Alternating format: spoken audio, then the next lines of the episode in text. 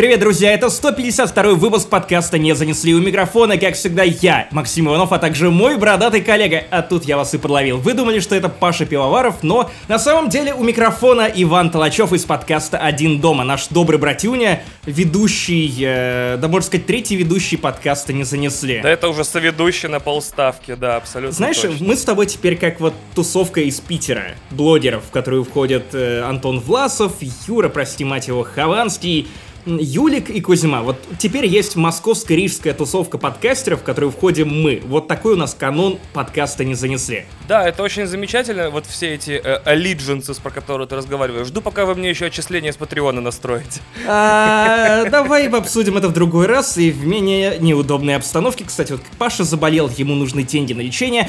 Давай замнем это дерьмо.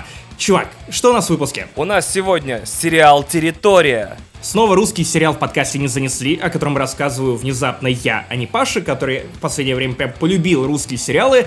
Для меня это новый опыт, тем не менее, я тоже буду его хвалить, потому что, мать его, это премьера, которую вы просто не можете себе позволить пропустить. Ты смотрел? Нет, я смотрю «Эпидемию». Ну вот я расскажу, я расскажу, а потом ты после эпидемии, несомненно, включишь территорию. «Призраки поместья Блай». Второй сезон сериала «Антологии» от Майка Флэгана. Блять, пизду. Флэнаган. Давай ты переговори. Второй сезон сериала антологии Майка Фленнегана. Парадоксальным образом в этом подкасте мы будем хвалить русский сериал и немножко ругать сериал на Netflix, поэтому этот выпуск ни в коем случае нельзя пропустить. Ну и от похвалы мы перейдем в пучину ужасов, в которую я погрузился, потому что я поиграл в WRC 8. Ну да, это вот то, о чем я недавно рассказывал, тот самый раллийный симулятор, который я так хвалил для PlayStation 4. Я купил прошлогоднюю часть для свеча, проклял все, теперь я хочу свои деньги назад. Я зачем-то еще спустил сверху 7 тысяч после этой игры, которая по скидке стоила еще косарь. В общем, Паши нет, поэтому можно поругать Nintendo, потому что кто-то же должен это делать. А если вы думаете, что сразу после этого мы начнем хвалить, то нет. Next Stop Nowhere, новая игра от Night School Studios, создателей Oxenfree и Автопати, которая является потрясающей игрой, совершенно сделанной на уровне игр 2005 года для ПК. Она вылетает, она тормозит, она делает все то, что не должны делать мобильные игры. Я представляю тебя в образе Ваномаса, который запускает эту игру и начинает разглядывать текстурки. М-м, 2005 год. Я давненько не слышал от тебя, чтобы ты ругал игры вот подобными штампами, которыми, наверное, пестрят диалоги двух ютуберов IT-педии, Игражурский возможно. подкаст, понимаешь? Игражурский подкаст. Те же яйца только сбоку. Это про WRC 9 по сравнению с WRC 8. Как же заебывает произносить все это на английском языке. Версы, давайте так и называть. Итак, а дальше мы тех же щей да погуще вольем, раз уж мы перешли на сленг игражуров, и Among Us, главный хит этой осени. Непонятно теперь, зачем нужны консоли нового поколения. Отменяйте все, телефоны новые не покупайте, потому что в Among Us вы можете сыграть даже на iPhone 5, как я понимаю. Невероятная игра, которую дико расхваливали в нашем элитнейшем чате Яма с хуями. И снова русский сериал. Ну, пока что не сериал, а только его прототип, а именно русская книга Алексея Иванова «Пищеблок». На неделе мы увидели сериал, который вот выходит на кинопоиске, по-моему, уже следующим летом, в 2021 году. Но какое счастье, что Иван Толачев уже прочитал Иванова за нас и вас, в том числе за другого Иванова, и теперь расскажет вам о том, стоит ли вообще обращать внимание на эту книгу, потому что я вот, например, видел ее аудиоверсию в Storytel. Вау, нифига себе, это классное знакомство с книгой. Видел аудиоверсию до Storytel. Короче, вампиры, пионеры, древние проклятия. Может ли это, вот этот сериал «Пищеблок», стать русскими очень странными делами, вы узнаете ближе к концу этого выпуска. Скорее всего, да. Ну и плавно из загражурского подкаста мы переходим в техноблогерский от человека, который ничего не понимает в технологиях. Ну, я, конечно, утрирую, но я действительно не эксперт, поэтому буду рассказывать вам человеческим языком о новых айфонах, потому что мне удалось одним из первых в России подержать в руках, и да что уж там подержать, я целый день, даже полтора, использовал iPhone 12 и iPhone 12 Pro, уже успел сделать некоторые выводы, на полноценную диванную аналитику, конечно, не наскребется, но поделюсь с вами своими впечатлениями расскажу вам, почему эти устройства клевые. Вот теперь прям ощущаю себя вилсакомом. Оставайтесь с нами до конца выпуска, и вы узнаете, что они, а остальные, б, по ним можно звонить. What? Е, в общем, это, а также многое другое в 152-м выпуске подкаста «Не занесли. Фит один дома». Поехали!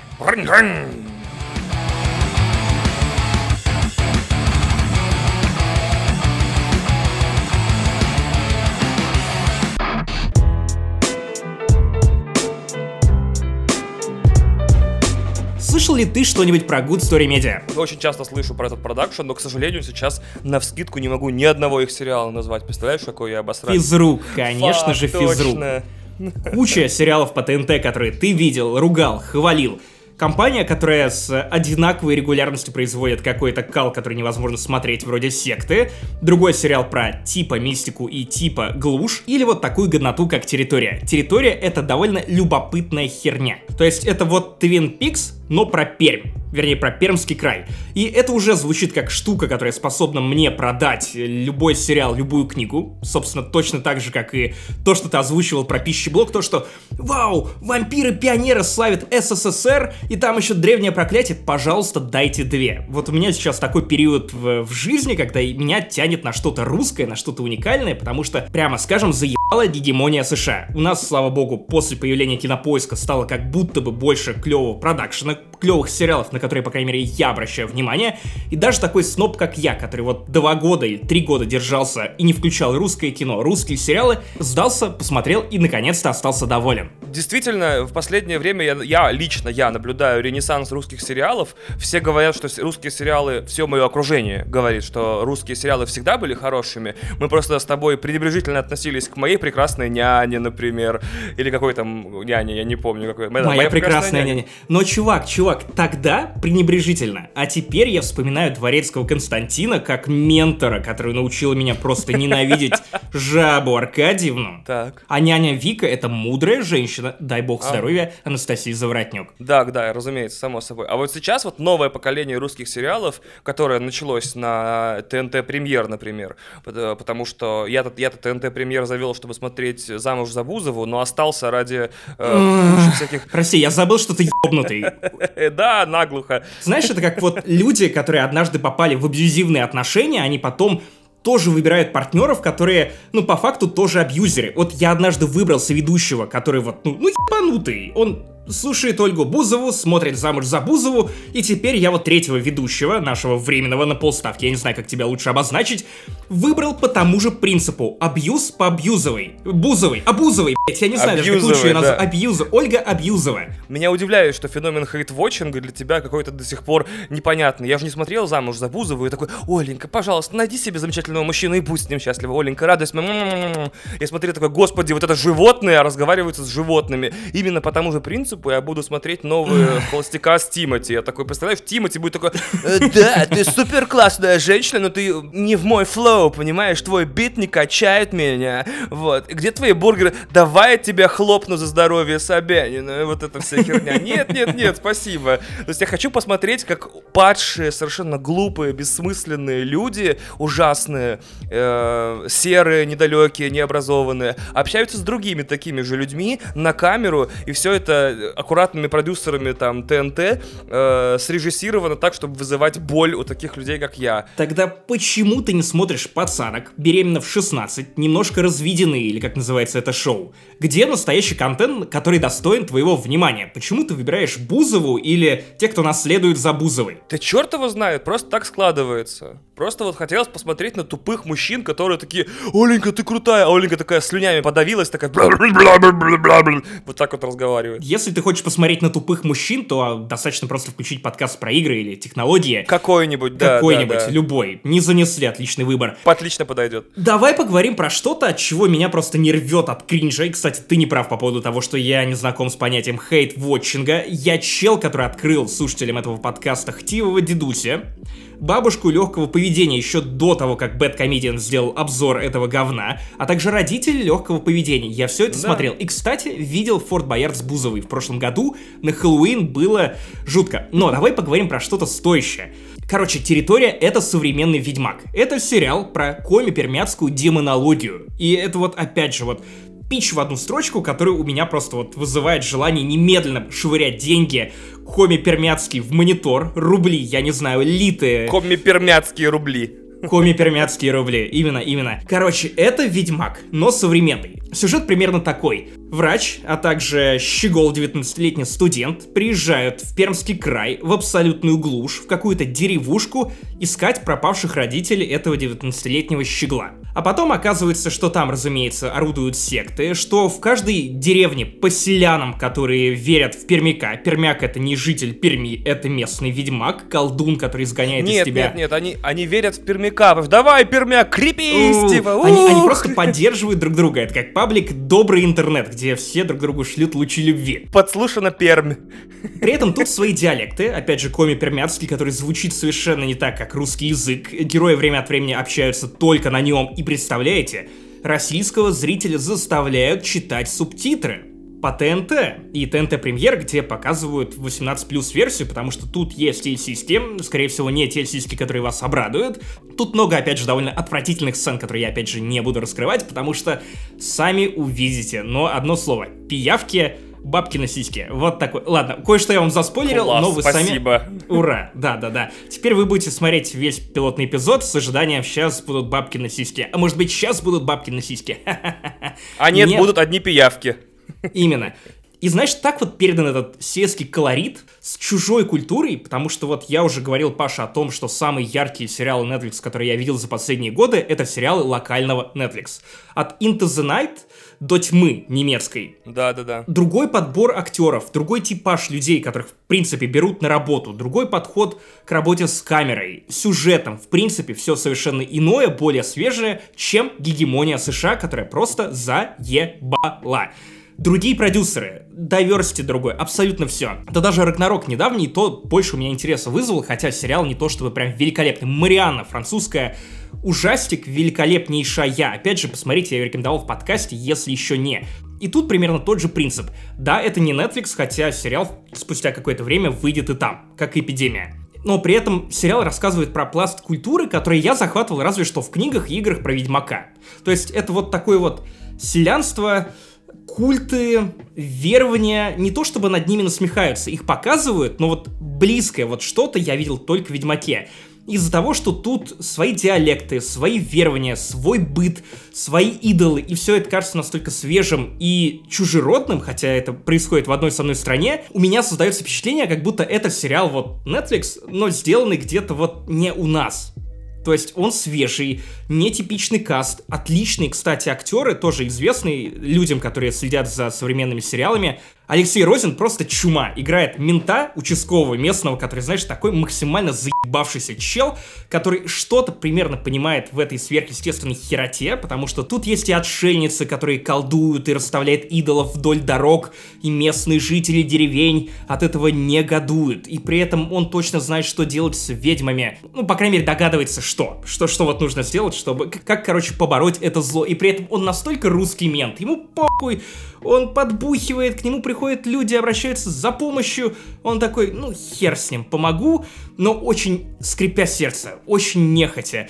Опять же, Глеб Калюжный, который играет главного героя, вот этого 19-летнего шкета, студента, который приехал искать родителей, Егора Чудинова, тоже совершенный, Андрея Мерзликина, ну, я не могу О, похвалить. Ничего себе, хороший там каст, смотрю. Да, да, гаст отличный, но вот Мерзликин меня как-то не убедил. Он играет врача, который приехал с Калюжным искать его родителей. Вот остальные, как-то, знаешь, они играют простых людей. И нет ощущения, что это какая-то театральность. Ну, да, они как-то не всегда проговаривают слова, но ты понимаешь, что вот люди, которые из Пермского края, там и акценты слышны, ты понимаешь, что к чему.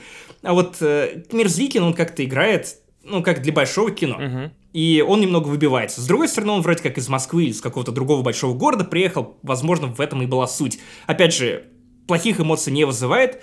Великолепно. Местный пермяк — это вот я, я не знаю, опять же, типажи людей, очертания, то, как они играют, это прям совершенно другой уровень. И когда селяне, возглавляемые этим пермяком, делают одну важную для сюжета вещь, и это оказывается клиффхендером эпизода, я не знаю, вот как, что делали люди, которые увидели эту серию по телеку и понимали, что им нужно ждать еще один день для того, чтобы увидеть продолжение, потому что мы с Ксюшей, моей девушкой, ха-ха, у меня есть девушка, просто включили сразу дальше, сели смотреть, и слава богу, что вот у нас была такая возможность. Охуенно интересно, я думаю, что вы после просмотра одной серии захотите погуглить немного больше про местный фольклор, особенно про Икотку. Я где-то видел новости про то, что Икотку, Россия... а? Икотка, да, э, это, это местный демон.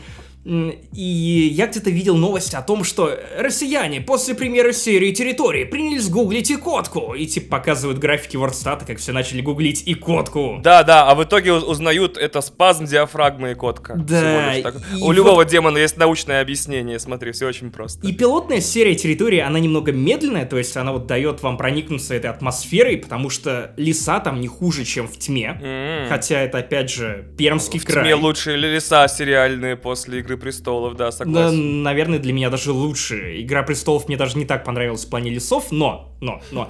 Тут ты посмотришь и такой, блять, как было бы стрёмно заблудиться в этих чертовых лесах. Что в какой-то момент, конечно же, в пилотной серии делают главный герой, и ты такой, окей, я смотрю дальше. Первая серия немного медленная, а вот потом начинается невероятная дичь и шестипалые, и, и котки, и просто, короче, я прям горячо рекомендую вам вот это все. А вот как только вы все это посмотрите, хотя бы вот первую серию, просто попробуйте со мной поспорить на тему того, что нам не нужен Far Cry, который вот именно вот в этом сеттинге. Да это же охуенный сеттинг. Надеюсь, что Ubisoft когда-нибудь настолько просветлится, что сделает, ну, Far Cry ровно вот про эту территорию. Да, класс, отлично, да, такие, хм, у нас кончились сеттинги, давайте отправимся в Коми-Пермяцкий автономный округ, или как он там, Пермский край. Пермский край, да, окей, я, я просто, наверное, с Ханты-Мансийским перепутал, да, извините. А, извините, пермяки, и извините, ханты, и извините, манси. Смотрите, ситуация следующая, если я правильно понимаю, э, ты описываешь что-то похожее на вот популярные в начале десятых э, скандинавские сериалы, типа «Синий светофильтр», очень много задумчивых планов таких общих, э, так, лес бесконечный. Скорее только пилотная серия, потом это прям очень драйвовый, э, интересный экшон, мистика, сверхъестественное дерьмо. Но при этом это про культистов, а вот насколько много там сверхъестественного, это очень важно для русского зрителя. Много, чтобы Оно много. как бы упоминается, оно как бы упоминается, типа, бойся и котку. Да. Или Да, показывается да, тоже. это А, местами о, это класс. чистый хоррор. Блин, удивительно, что получается, получается, ты описываешь ту книгу, про которую я расскажу э, в блоке про пищеблок. Фя, в блоке про пищеблок. А, Очень удивительно, что у нас, оказывается, есть продюсеры, которые не хотят снимать, получается, 15-тысячный сериал про ментов, бандюков и продажных чиновников, а обращаются к таким вещам, как микс Твин Пикса с русскими или пермяцкими или сибирскими мифами, и это очень здорово, потому что я когда увидел постер территории, я подумал, что это либо про трудных подростков, либо про ментов в Сибири. Кстати, Розин играет же полицейского в мюзикле «Копы в огне», который вот в прошлое воскресенье закончился. Поэтому увидеть его копом еще раз... Слушай, меня очень заинтересовало то, что ты описываешь. И если тебе понравилось, это, конечно же, абсолютно ничего не значит. Тебе очень нравится такая срака. Эм. Вот. Но я дам шанс пилоту. Я подбираю ведущих абьюзеров. Хорош. Я пойду к терапевту для подкастеров. А на каком сервисе он доступен легально, кстати? На премьере. Придется поплакать, но зато там версия 18+. Придется поплакать от странной рекламы на торрент-сайтах. Не пиратьте ничего, это шутка. Не пиратьте, платите, и у нас будет много хороших сериалов дальше. Короче, если вы досмотрели To the Lake, который сейчас, наверное, я думаю, известен большему количеству людей под названием To the Lake, благодаря Netflix, чем под названием Эпидемия, хотя, казалось бы, идите и немедленно посмотрите территорию. Она к тому моменту, когда уже выйдет этот подкаст, закончится. Там всего 8 эпизодов. Прикиньте, не 15 тысяч серий в сезоне. 8 содержательных эпизодов. И ждите сериал Топи, примерно про то же самое, про глушь, только другой какой-то регион, но уже по сценарию Глуховского. Ну и мы от одного сериала хоррора переходим к другому «Призраки поместья Блай». Ваня, говно или нет? Это первый нетфликсовский, извините за слово, контент, которому я поставил палец вниз. Вот это, наверное, о чем-то должно говорить. Погоди, ты что, лайкал фильмы с Адамом Сэндлером? Нет, я их просто не смотрел. Хэллоуин Хьюги. Нет, нет, правда, я просто не заинтересован в фильмах Андема Сэндлера, потому что я более-менее знаю, чего от них ожидать, поэтому я их даже не включал. В смысле, ты не любишь есть грязь? Э, Что? Да, что? Это вопрос какой-то с подвохом? Что? Тут двойная шутка, типа, нет, нет грязиеда ответ. Ты поставил палец вниз. Да, я поставил палец вниз, это было впервые в моей жизни очень страшное и освобождающее одновременное ощущение. Если я правильно понял, Netflix хотел собственный American Horror Story, сериал, идущий на канале FX, который продюсирует Райан Мерфи и Брэд Фальчук, который добрался чуть ли не до 11 уже сезона, кажется, в котором каждый сезон — это законченное и изолированное зачастую, кроме одного сезона, в котором переплетаются все предыдущие, э, высказывания или история э, из американского вот э, фольклора. Это могут быть индейцы, проклятые дома. А могли бы про пермяков снять.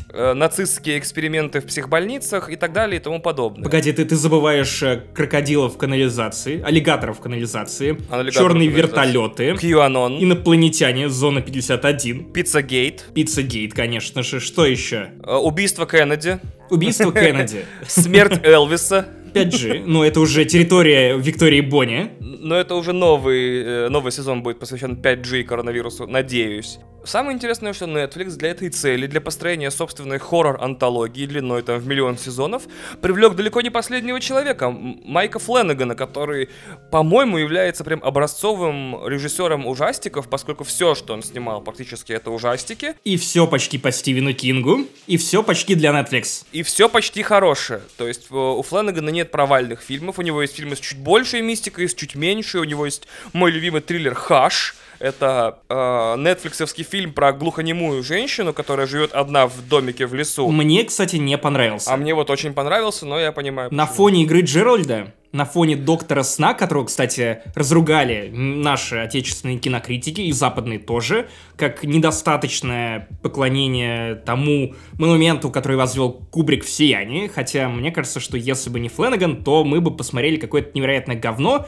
В режиссерской версии «Доктор Сон» прям отличное кино. Ну, мы и так посмотрели говно, потому что это э, Стивен Кинг плюс Гарри Поттер. Вот, в итоге получилось. Мне не очень понравился «Доктор Сон», хотя я и, в общем-то, и «Сияние» не то чтобы очень сильно люблю уважаю, но, скажем так, в свободное от работы время не пересматриваю. Короче, для тебя это был Доктор Сон собаки. Доктор Сон собаки, абсолютно точно. И Призраки поместья Бла это уже второй сезон этой антологии. Первый сезон назывался Призраки дома на холме.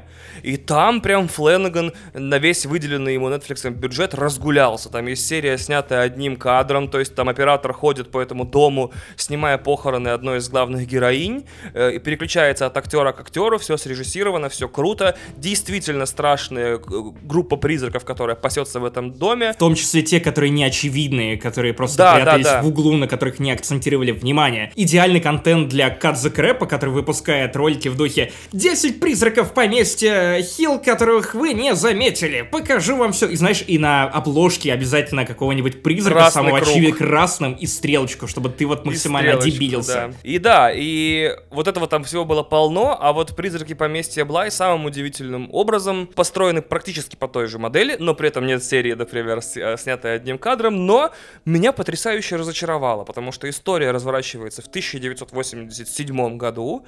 Э, молодая нянечка приходит э, в подозрительный загородный дом в Англии. Она американка, знакомится с обслугой, то есть с хаускипером, с поваром, с этим, как его зовут-то, господи, кто постригает сады, садовницей, и с двумя подозрительными детьми. С убийцей ты имел в виду? Да, абсолютно точно, кстати. И самое интересное, что с садовницей связан важный сюжетный твист. Э, действительно, то есть она не убийца, но она как бы действительно не так, за кого себе, скажем так, выдает. И двумя подозрительными детьми. Естественно, ты не можешь построить ужастик без детей, значит, э, младшего школьного возраста, которые, кажется, знают больше, чем взрослые, видят больше, чем взрослые, и вообще говорят странными фразами. И первые две серии я был максимально прям на инвестировании, как называется, то есть я прям, о, давайте, расскажите мне историю. Подозрительные дети, окей. Англия 87 -го года, окей. Подозрительное поместье, как скажете. Дай угадаю, это ровно те две серии, которые снимал сам Фленнеган. Потому что в отличие от первого сезона, он тут снимал, по-моему, только два эпизода. Да, да, да, да, да. По-моему, первый и последний, но я сейчас ним не буду уточнять, надо посмотреть э, прям в Википедии, но мне лень уже. И смотри, э, с чем дальше разворачиваются события, тем более разочаровывающие ответы даются на важные вопросы. Например, э, дети советуют всем Э, кто находится в этом доме, не выходить ночью из комнат. Они говорят, пожалуйста, не выходите из своих комнат. В том числе они говорят это, собственно, нянечке. Пожалуйста, мисс такая-то, не выходите из дома ночью. И ты такой, у, наверное, потому что дом начинает ночью, типа, э, жить. А, а там просто комары. А там просто холодно. Они не хотят, чтобы она простудилась. А потом показывают некую белесую такую тень, ну, силуэт, скажем так, который по этому дому по ночам разгуливает. И ты такой, у, там кто-то гуляет, интересно, кто это? Потом оказывается, что эта тень, это такая женщина без лица, которая задумчиво гуляет по этому дому по ночам. И ты такой, вау, это женщина без лица, которая шандарахается по дому. И что же она хочет? Погоди, погоди, если это женщина без лица, то ее должен был играть либо Николас Кейдж, либо Джон Траволта. Либо Александр Петров. Он просто переоделся в эту ночнушку грязную и шандарахается там по Причем съемкам. просто его не могли выгнать со студии, на самом деле, они просто вписали его в кадр, такой хуй с ним. Клятый русский никак не уходит. Да-да, они вписали его в сценарий, мол, так, ладно, если этого полоумного русского нельзя отсюда выгнать, он так хочет в Голливуд, давайте просто напишем персонажа. И ответы, которые дает сериал на все свои загадки, обычно в таком сериале их очень много, мол, а что это за странный человек в светящихся очках таких, прям светящихся, ярких, которого эта нянечка видит в зеркале, а это, не-не-не-не-не, ну, ну, спойлер тут очевидно. И ты такой, да не то чтобы и страшно, не то чтобы даже интересно, и не то чтобы это какая-то невероятная крутая история. А что это за женщина, которая ходит по ночам? А это б Тут спойлер, очевидно. И я такой, ну, допустим, да, но на самом деле я таких историй 150 слышал. Поэтому я смотрю «Призраки поместья Блай» и от каждой серии такой, ну да. При этом нельзя ни в коем случае принижать э, труд создателей сериала. Это правда нельзя. Снято все безупречно, свет отличный, есть пугающие моменты. э, как вот знаешь, э, кинокритика в стиле бэткомедиана. Операторская работа потрясающая. Я говорю, Мотивация. И мотивация, у какая? персонажей есть. Так. Дыр в сценарии нет. Это я не обнаружил. Главный герой мрази? Главного героя нет, не мрази, нет. Так, уже плюс, плюс, уже ставим. Достоверность историческая соблюдена. Деньги у фонда кино брали? Нет, не брали, нет. Плюсик уже, да, в принципе, Плюсик уже, ну, как бы да. все, годнота. Можешь спорить, что ты взъелся? Тебе не занесли, я понял. Да мне не занесли, да. Netflix персонально мне не принес чемодан денег, чтобы я хвалил этот сериал. А я просто настолько много уже сериалов ужастиков смотрел, аккуратно так по касательной, обходя сверхъестественное, чтобы, не дай бог, его не Так, посмотреть. погоди, погоди. Я, я понимаю, что ты хочешь сделать. Просто вот буквально через месяц-полтора покажут финал сверхъестественного, и ты замарафонишь все 15 сезонов подряд, а потом закончишь жизнь самоубийством. Сверхъестественным. Мне так обидно, что мой тщательно сформулированный и аккуратно скрываемый от всех плана разгадал именно ты. Такой, твою мать, я никому об этом не говорил. Просто друзья все время советовали сверхъестественное, а я такой, да я не хочу смотреть ongoing. И поэтому 15 лет я ждал, пока Да, да, да, да. Чувак, у тебя впереди эти серии, где дьявол завладел телом президента США, заделал ребенка. А, или когда они вселились в тела актеров, которые играют их в реальной жизни. Джарда Падалетти и Дженсона Эклза. Было, да. Да, это как э, в «Удивительных странствиях Геракла», там такое тоже было. То есть в какой-то момент они уже прям пошли мета, да? То есть когда кончились уже сюжеты Ты что, там была серия, по-моему, 200 или 300 с мюзиклом по сверхъестественному, которые ставили фанаты сверхъестественного, и это тоже маленькие девочки и пара мужиков вроде меня, как и в реальной жизни. Ну да. Типа максимальная достоверность. Вот, поэтому я не рекомендую «Призраки поместья Блай». Призраки поместья дизлайк. Дизлайк точно, да. Такая жалкая шутка. Прям максимально жалкая. Тебе кажется, это хорошая шутка, да?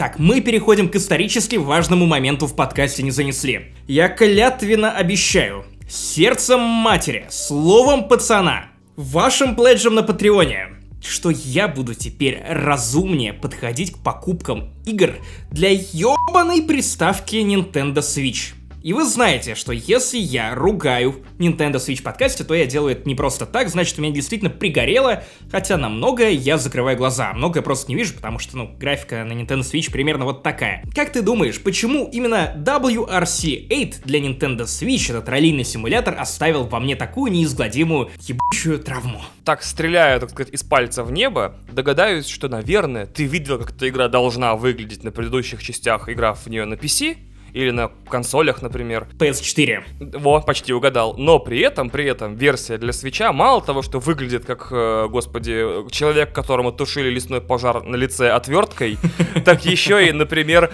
там страдают кадры в секунду, потому что с графикой всегда можно примириться, а вот с тормозами нет. И, в принципе, это жалкий огрызок игры, который просто хотели положить тебе в карман. Ну, то есть в Switch. Нет, чувак, нет, чувак. Это более сложно сочиненная драма, которая удивит тебя сюжетными поворотами, даже больше, чем второй сезон «Поместья Блай», потому что, в отличие от авторов «Поместья Блай», ответы на эти вопросы тебя удовлетворят. Короче, я увидел на свече скидочку в 1000 рублей на WRC8. И такой, вау, это же 2020 год, вся страна нищая.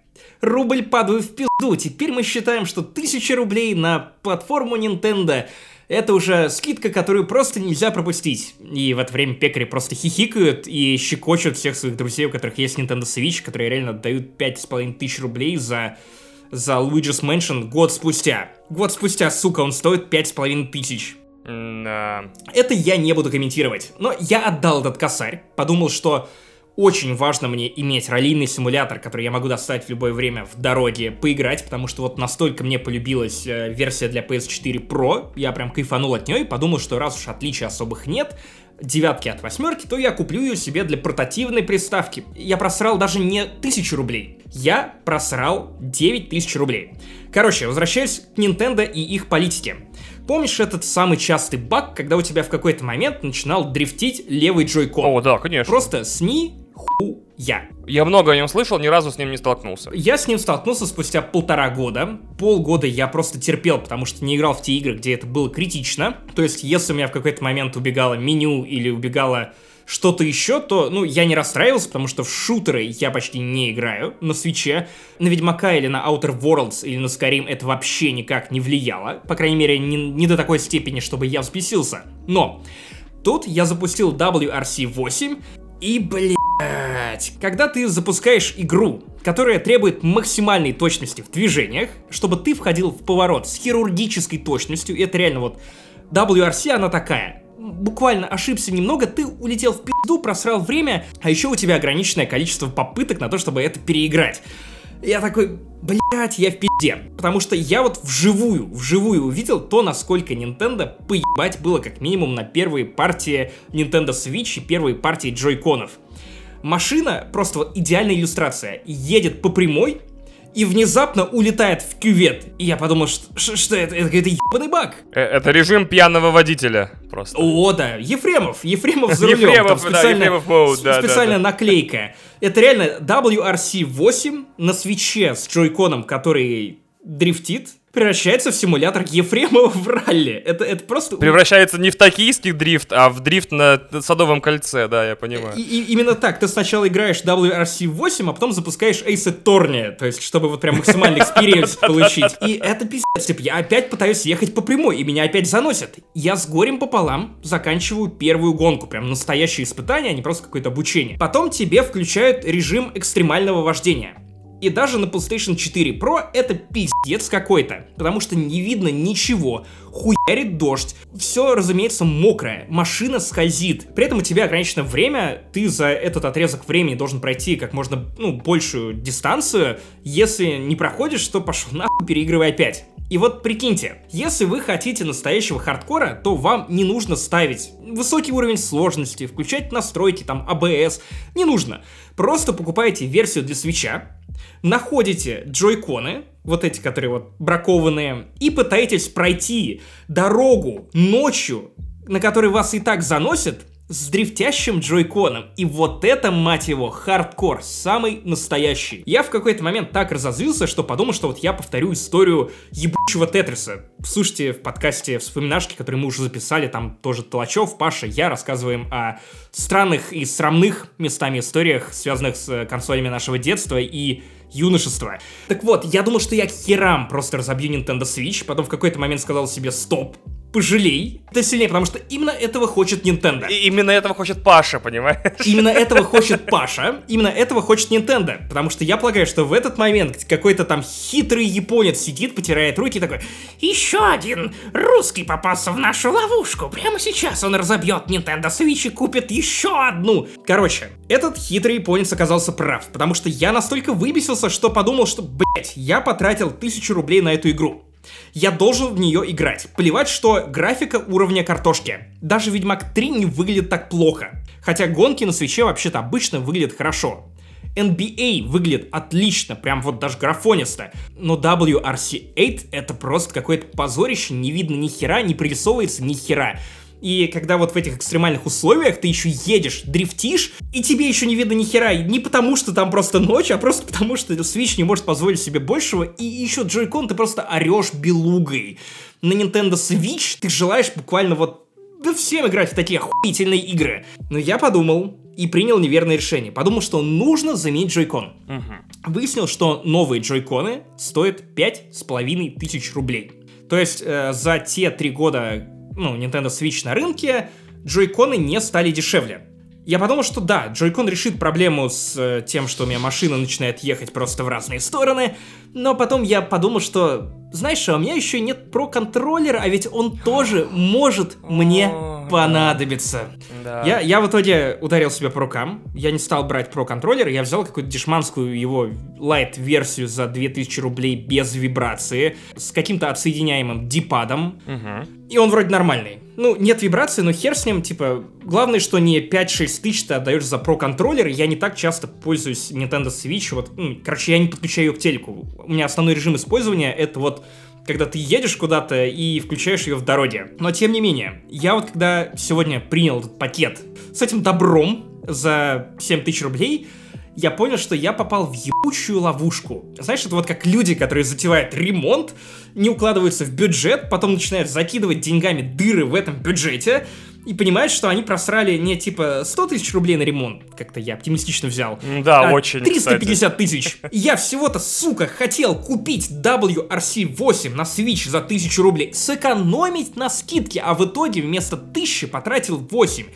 Я, я вот сейчас мы запишем этот подкаст, я пойду биться головой о стену, потому что это какой-то неправильный мир, это неправильная Nintendo, сука. Паш, пожалуйста, не показывайте этот подкаст, потому что если он это услышит, то, конечно же, он будет меня троллить теперь просто во всех, во всех разговорах про Nintendo Switch. Это просто исповедь, которую мне нужно было выговориться. Вот вы для меня отче, не отче, в смысле глаза, а отче. Я, я вам доверил самое сокровенное, поэтому теперь я буду доверительно смотреть на вас, что вы не покажете эту историю пивовару, потому что... Ну, невозможно, тебе потом будет, да. Я, я полагаю, что он сбежит из больницы раньше, просто чтобы просто ворваться ко мне и такой «Ха-ха, told you!» вот, как, как э, этот хулиган из «Симпсонов». Блять, Nintendo, спасибо за user experience. Потрясающе, что Apple поднимает выручку от аксессуаров, просто не кладя их, значит, в коробку в этот раз. А Nintendo, видимо, поднимает выручку от аксессуаров, э, заранее встраивая в них э, детонирующий спустя год брак. То есть ты покупаешь Nintendo Switch и все. Детонирующий в районе моей жопы, поэтому Грета Тунберг, если ты слушаешь этот подкаст, пожалуйста, Обрати внимание свой гнев на компанию Nintendo и на фанатов, которые оставляют невероятное количество углеродного следа после того, как у них что-то ломается, и они осознают, что им нужно заменить какую-то часть Nintendo. Это вредит нашим нервам, ну и природе тоже. Ну, на самом деле, у меня с Nintendo Switch связана потрясающая проблема. У меня слишком длинные пальцы и огромные лапы.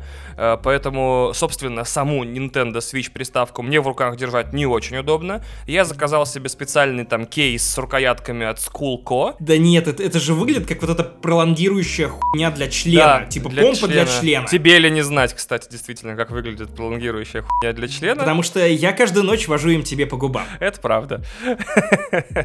И вот, значит, это изуродовало приставку просто до неузнаваемости. Теперь она не помещается ни в один кейс, кроме фирменного кейса Sculpco, который напоминает вот это вот в Икее продается коробка для инструментов, вот такую громадную. Теперь Nintendo просто легко с собой не схватить, но хотя бы я могу ее держать в руках. Но обычно я играю в Nintendo в разложенном режиме на Pro контроллере, который великолепный, супер крутой. Если у вас до сих пор нет Pro контроллера, подумайте о том, чтобы начать копить на завтраках 10 лет назад, чтобы позволить себе его, по-моему, он стоит сейчас 6 тысяч рублей. Где-то так, но нет, погоди, Капец погоди. вообще, да. У меня, у меня есть деньги на этот контроллер. У меня нет желания отдавать эти деньги компании, которая вот, ну, у которой контроллер стоит 6 тысяч. В 2020 Ну ты году. подожди, с- р- рано или поздно тебя допечет, и ты такой, Nintendo, просто возьми у меня мои деньги. Они такие, мы не даром такие богатые, у нас все покупают все. А вот, вот для этого и нужен социальный договор со слушателями подкаста «Не занесли». Внимание, если вы заметите в следующих выпусках, что я купил что-то от Nintendo необдуманно,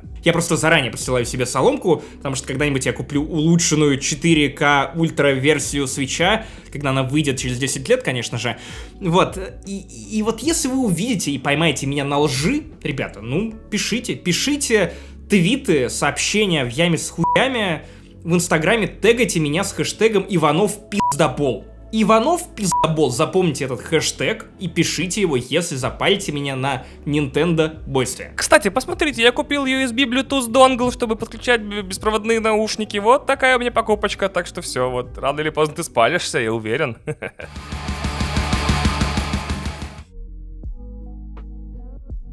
Вы все, скорее всего, по рассказам Максима, знаете о Night School Studios. Это ребята... Блять, опять ребята, что за игра в русский сленг? Ребята, может там старики работают? Ребята из Метелицы, Капец, как наши бесит, а? друзьяшки из Apple, Да, да, да. Тим Кук мой брат. Это разработчики очень story-heavy games, которые прям вот все состоят из сюжета, в них практически ничего, кроме раскрытия сюжета, нельзя делать. А, И предыдущие игры, Oxenfree и Afterparty, а, мне понравились. Oxenfree мне не очень сильно, но понравилось. Чтобы вы хоть что-то полезное из этого подкаста вынесли, расскажу вам, что такое Oxenfree, потому что я долго думал, что за б***ь, слово такое тупое. А оказывается, это часть присказки или поговорки детской, американской «Олли, Олли, Oxenfree», которая используется в прятках как обозначение конца игры, что всем можно выходить без опаски проиграть. Также используется в куче детских игр. Туки-туки за себя. Подожди, как-то так еще, как-то еще есть э, у нас такая штука, что выходите, прячетесь там или что-то, выходите, не бойтесь там, как-то так.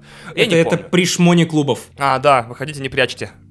В себе. Проверим везде. И да, скажу, что After меня просто разобрала. Я считаю ее одной из трех лучших игр прошлого года вместе с Death Stranding и Disco Elysium. After я прошел за один вечер, а, хохотал как мразь. Не захотел бросить бухать после этого? Да, ну я и бросил. Погоди, ты, ты больше не пьешь вообще? Э, Нет, я пью, но очень мало и очень редко. Вот прям не больше там бутылки двух пива за вечер и, соответственно, то же самое стакан два вина. То есть обычно я не напиваюсь очень сильно. Э, слава богу. Я также бросил э, верить в ад, потому что он очень смешной. Эти, эти черти! Эти черти такие очень чертяки. Погоди, а я, наоборот, после WRC 8 стал верить в ад, потому что он в Японии, он производит консоли. Да. Или, извините, позволю, раз уж мы сегодня пошли по сленгам от техноблогеров, от игражуров, то давайте опустимся до сленга из комментов. Каусоли. М? Ну, Видал? Ты, ты, ты видал, что я сделал? Я соединил слово кал и консоли, получились консоли. Калсоли. в Глубина твоего падения неизмерима абсолютно. Я настолько зол на Nintendo. И вот у них, значит, с помощью так называемого shadow релиза, это когда ты не ждешь, не ждешь, и вдруг тебе за день до выхода игры объявляют, что она выходит завтра, ну там практически там за неделю до, объявила о, создании своей третьей игры. Напомню, значит, Oxenfree был историей про то, как группа подростков, сложных, скажем так, подростков, э, со, со своими там драмами и печалями приезжают на остров отдохнуть, а оказывается, что остров, ну, скажем так, не очень обычный, и они все теряются в параллельных реальностях, и ты, играя за главную героиню, их ищешь, поэтому Олли-Олли Оксенфри.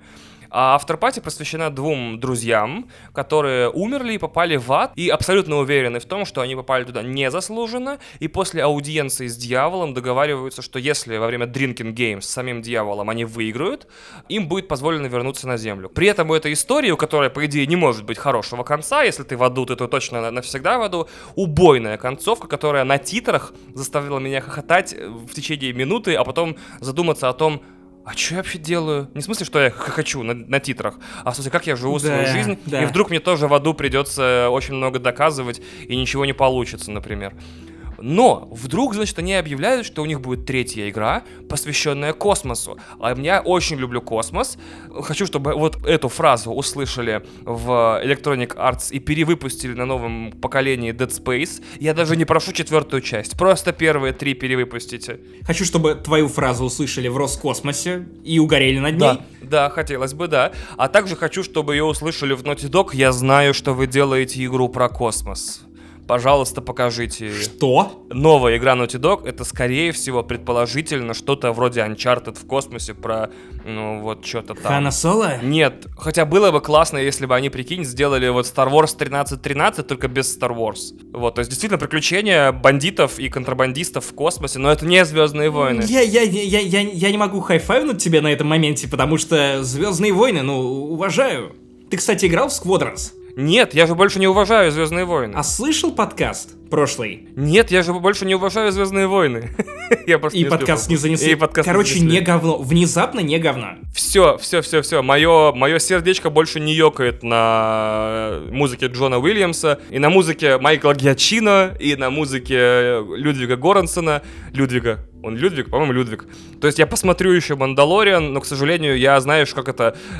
Есть такой термин in transition, типа постепенно выхожу с работы, то есть раздаю дела. Я постепенно выхожу из фандома Звездных войн. Травма, нанесенная девятым эпизодом, до сих пор зияет у меня в душе. Вот такенно и показываю в камеру Дерой. О, да, я, я недавно пересмотрел, и, знаешь, я принял его таким, какой а потом он принял есть. таблеток и, и не Мгм. принял. я, я не знаю. А потом меня приняли с таблетками.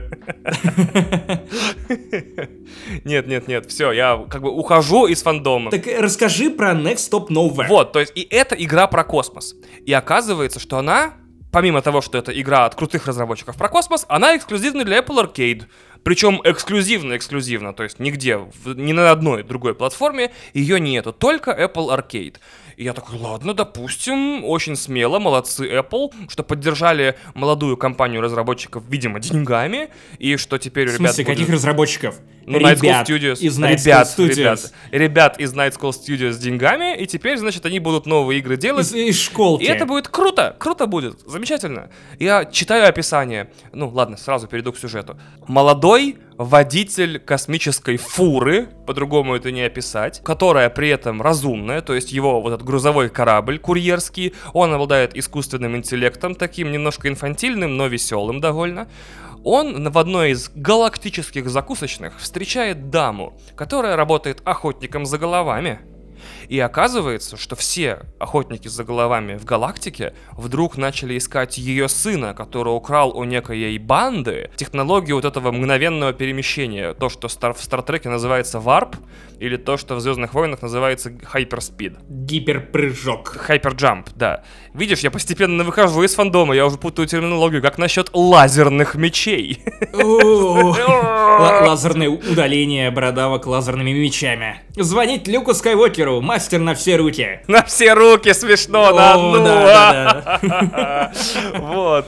И я сел играть э, на iPad сначала э, и, и запустил, и, естественно, отличительные черты игр Night School Studios. Много пиздят. Безупречная озвучка.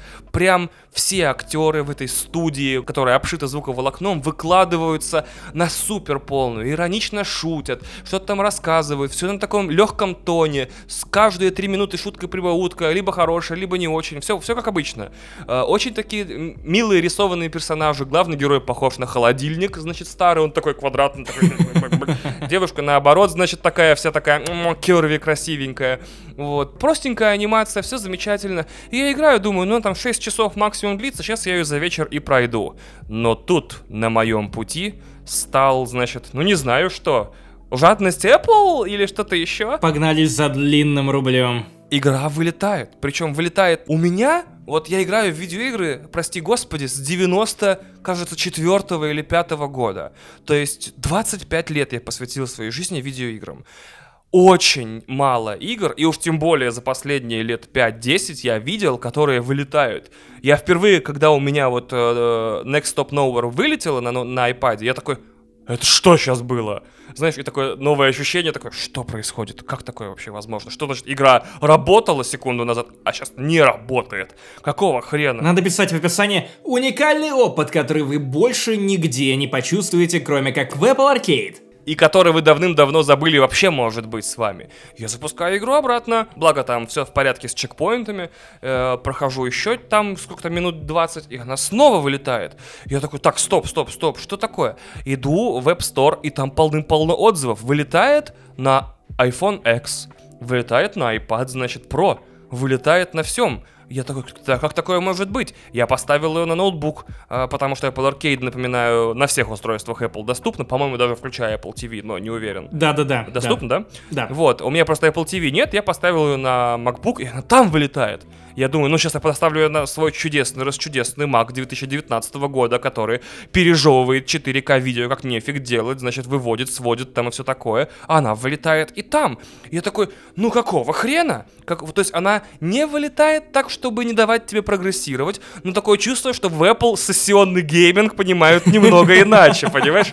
Типа Возможно, вот это, вот это абьюзивные отношения. Я правильно понимаю, что даже несмотря на ебаные вылеты, ты хочешь узнать, чем закончится эта игра. Помнишь, ты рассказывал про свою историю со Сталкер Чистое Небо?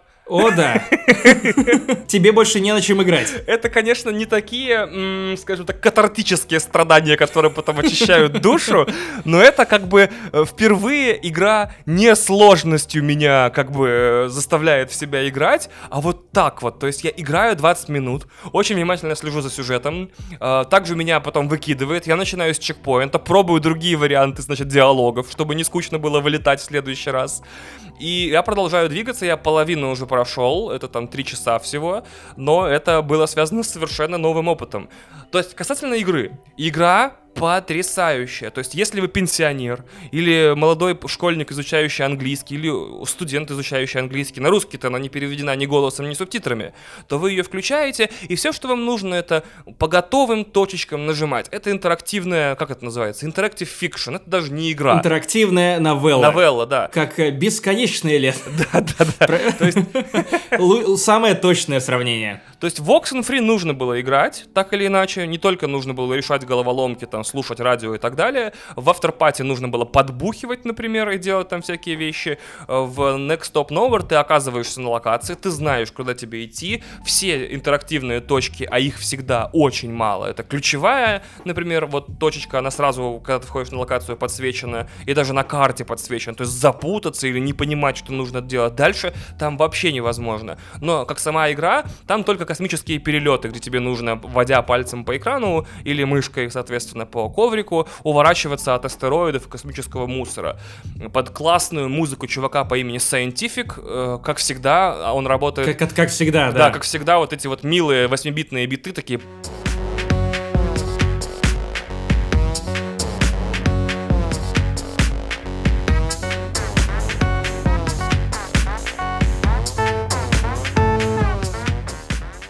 Очень приятно, что Night School Studios сделала новую игру. Очень приятно, что они ее классно написали, действительно интересно следить за сюжетом. Есть невероятные сюжетные выборы в игре для э, Apple Arcade. Невероятно, что они привлекли того же Scientific, который сделал забойные биты, значит, чтобы не скучно было гулять по галактике. Но почему? Кто? Кто вообще так сделал, чтобы игра вышла во вроде как пионерском, значит, сервисе по доставке мобильных игр, не только первом, но и лучшем лучшем, в таком убогом состоянии, и игра вышла 17 сентября, прошел месяц с гаком, ни одного патча или обновления, убирающего глюки, на нее не было. Что произошло с Apple? И, кстати, ни одной рекомендации, потому что никто о ней, кроме тебя, не говорит. Никто, хотя это игра от ребят из э, школьной студии. От, от ночной школьной студии. От школяров. Да. От, от ночных школяров. Это банда таких, знаешь, э, э, эти, как их зовут? Как ночные волки. Это, это ночные, ночные волки, школьники. Только, только на веспах такие. На электросамокатах, вот. На электросамокатах, да-да-да, ночные школьники, это я просто по улицам Риги. Да-да-да, Ну, по барана рассекаю. Вот что меня удивляет, понимаешь, 2020 год, игры это уже прям большими буквами Indus 3 я все стоит денег, все на подписках, э, все, значит, компании работают на износ, чтобы заработать баблишко, чтобы как-то прокормиться и так далее. Как такие обстоятельства, где игра в самом дрочном передрочном, значит, сервисе э, от компании, которая запрещает потоковый гейминг нам на айфонах и айпадах, да, то есть не дает xCloud, например, там нормально развиваться. Да, но, кстати, я вот на новом устройстве Apple, по-моему, о котором я пока что не могу говорить, я начал стримить игры с э, Xbox, потому что приложение новое, и по факту это тот же самый xCloud, единственное, что... Только локальный. Локальный, локальный. Работает охуенно. Это прям, я отдельно потом о нем расскажу в каком-нибудь подкасте, но работает прям отлично. Прям не распадается на пиксели. Даже если ты качаешь Ой-ой-ой, вот это ты Ой-ой-ой. спалился, нифига себе, эмбарго нарушаем, нарушаем. Хотя вы, когда выйдет этот подкаст, можно будет уже говорить про все, я так понимаю. Наверное, да? наверное. Вот, и меня потрясает, что такие вещи вообще могут быть, понимаешь? Что вот я в 2020 году, отваливая, допустим, не супер большие, но все равно чувствительные 169 рублей или сколько там стоит э, Apple Arcade, сталкиваюсь с тем, что там не просто есть игра, которая вылетает, она там есть уже полтора месяца, и никто с этим ничего не делает. Там оценка, оценка на сервисе 2,3, по-моему. Великолепная, безупречно написанная игра, с классным музоном, с веселым графонием, с шутками-прибаутками. Она глючит, понимаешь? Она вылетает, в ней сбоит иногда анимация, в ней иногда загружается поза человека из предыдущей локации на новой локации. То есть ты сидишь в кабине, тебе показывают бар, и ты там снова сидишь как в кабине и двигаешь руками за столиком. Зачем такое выпускать? Кто в этом виноват? Night School Studios, Чувак, Apple. это особенно странно, потому что в прошлом году, ровно год назад, я летал в Калифорнию и общался с ребятами из Apple, буквально с ребятами из Apple, которые занимались развитием сервиса Apple Arcade, в том числе мне удалось встретиться с Филом Шиллером, который был отдельно горд тем, что из себя представляет Apple Arcade, и год назад этот сервис казался чем-то недостижимым в плане того, что вот сейчас мобильный гейминг изменится, приосанится. Теперь люди поймут, что мобильный гейминг это не только донаты, донаты, донаты, трехкопеечные кликеры, а полноценные игры, которые дают тебе опыт. И вот год спустя выходит, что, ну да, есть классный эксклюзив от великолепной студии, которую мы все любим и уважаем, у которой за плечами два хита, которые мы рекомендуем всем. Я рекомендую оба, и выходит, что этот премиальный сервис, он предлагает что-то, что сама бы Apple, будь это не цифровым продуктом, а Абсолютно а продуктом верно. физическим, айфоном, айпадом, макбуком, не пустила бы на рынок. И я, я не понимаю, что происходит с Apple Arcade. И мне, честно говоря, это грустно, потому что, ну вот год спустя видно, что Apple Arcade подстух. Так в этом-то и проблема. Его, этот релиз uh, Next Stop Nowhere окружают uh, The Last Campfire, например, от Hello Studios, которые эти, которые No Man's Sky сделали, про человечка, который зажигает фонари и проходит депрессивный квест, очень все рекомендовали. Mm-hmm. Новый такой. Он вышел на всех платформах и в Apple Arcade. И там все в порядке с отзывами. Есть игруха про самурай Джек, Где тоже все в порядке, вроде ничего не вылетает. То есть там выходят крутые игры, и ты, например, э, выходит The Last Campfire, напомню, это игра от создателей No Man's Sky, только это не про полеты в космос, это пазл-квест про маленькое такое существо, которое э, просто депрессивный мир там свой потухающий делает пригодным для жизни, расставляя фонарики. Там очень красивая графика, очень все здорово. И он выходит на всех платформах, то есть на PS4, на Xbox, на Switch, и в Apple Arcade ты, получается, если ты подписан, получаешь его бесплатно. Очень круто. Но почему вот этот конкретно релиз какой-то проклятый, я вообще не понимаю. Короче, чтобы подытожить твой спич, то содержательно ты рекомендуешь, но в целом нужно ждать, видимо, патчей, исправлений, а может быть и выхода на других платформах, например, на Nintendo Switch. Ты можешь себе представить, что через год после появления Apple Arcade мы будем оценивать игры там фразой «будем дожидаться патчей». Спасибо за бета-тест. Так, ну выходит, мы обсудили уже одну классную забагованную инди-игру, и настало время обсудить другую классную забагованную инди-игру, а именно Among Us. Ты слышал что-нибудь об этом дерьме? Я слышал только об этом дерьме в последнее время в интернете. Конечно же, потому что это игра, которая взорвала абсолютно все. Она доступна и на ПК, и на телефонах, и на Android, и на iOS. И, конечно же, там кроссплей. То есть вы можете собраться с друзьями, у одного комп, у другого ноут, у третьего iPhone, Android, неважно, вы сможете собраться вместе и поиграть в это дерьмо. Это дерьмо настолько дерьмо, что это дерьмо взорвало чарты абсолютно мобильных загрузок топов э, в App Store, Google Play, То же самое в Стиме. В Стиме вы можете купить ее за 133 рубля. На мобильных телефонах она бесплатная, но отдельно приходится платить какую-то, я не помню, какую сумму за отключение рекламы, потому что вам постоянно показывают ЖК Биберева, например, какой-нибудь, или что-то что еще странное. Работу предлагают тебе найти после того, как ты вычислил, кто мразь среди своих друзей, настало время вычислить, кто мразь, предатель, импостер среди твоих будущих коллег. В общем, что-то слышал об этом дерьме, потому что оно взлетело как-то совершенно неожиданно. Я узнал о нем из мемов, которые в какой-то момент заполонили весь Твиттер, даже Фейсбук, хотя у меня в Фейсбуке очень такая, знаешь, кондовая лента из людей, журналистов, которые обсуждают, «Ммм, кого посадили на этой неделе?» «Ммм, да, действительно, полицейский произвол нужно прекратить, свободу этому, я мы такой-то». И даже там мемы по Among Us просочились, вот это прям для меня уже показатель того, что игра ушла в народ, если о ней говорит даже вот Бабл фейсбучный. Я в последнее время чувствую себя немного бумером, потому что некоторые вещи докатываются до меня сравнительно медленно, и я вдруг увидел, как вот эти разноцветные космонавты э, начали появляться э, в контексте э, там твитов «Ого, нифига себе, у меня в ленте, но я ничего не сделал». Они пришли за твиттером, и я, нич- я молчал, типа, да. Потом бренды начали, насколько я помню, эм, постить какие-то собственные, значит, креативы на тему Among Us. Ситуативочку. Они пришли за брендами, и я молчал. Потом, значит, прозвенел вот этот главный колокол хайпа. Это когда Максим на, на Медузе выпустил э, огромный, значит, текст про то, что такое Among Us для бумеров, которым 32 года. И я такой, Кстати, о, почитайте. господи, Максим, спасибо огромное, теперь я все понял. Максим там вот действительно для людей, которые мн- много, короче говоря, занимаются всякой херней, например, работой, и которые не хотят ставить, типа, сессионную игру, потому что прекрасно знают, что очень увлекаются видеоиграми, и стоит включить одну, как я до ночи, короче, все дела пойдут по известному месту. Я- Максим мне все объяснил, я такой, вау, класс! Но, к сожалению, до сих пор я в нее ни разу не поиграл, хотя вот на выходных попробую, если время будет. Слушай, я бы советовал тебе собирать прям компанию друзей. Я понимаю, что, возможно, в, в период второй волны короны это не лучшая идея, но, тем не менее, если у всех есть антисептики, презервативы и прочее, прочее, прочее, то это плюс-минус терпимо. Наверное, домашняя посиделка. Главное, что не в баре. Мы так и сделали с друзьями буквально на прошлых выходных, решили отметить новоселье и заодно поиграть в Among Us. И это просто разъеб. Это вот лучшая игра для вечеринок, когда все будут сидеть, уткнувшись в телефон, потому что иначе, если бы вы не подсунули им Among Us, все делали бы то же самое, но без Among Us, потому что теперь вечеринки по 30, это когда все просто втыкают в телефон и такие, типа, ха-ха, мем. Смешно, грустно. Кстати, у меня ипотека и рак. И дети. И дети, о, нет, у них тоже рак.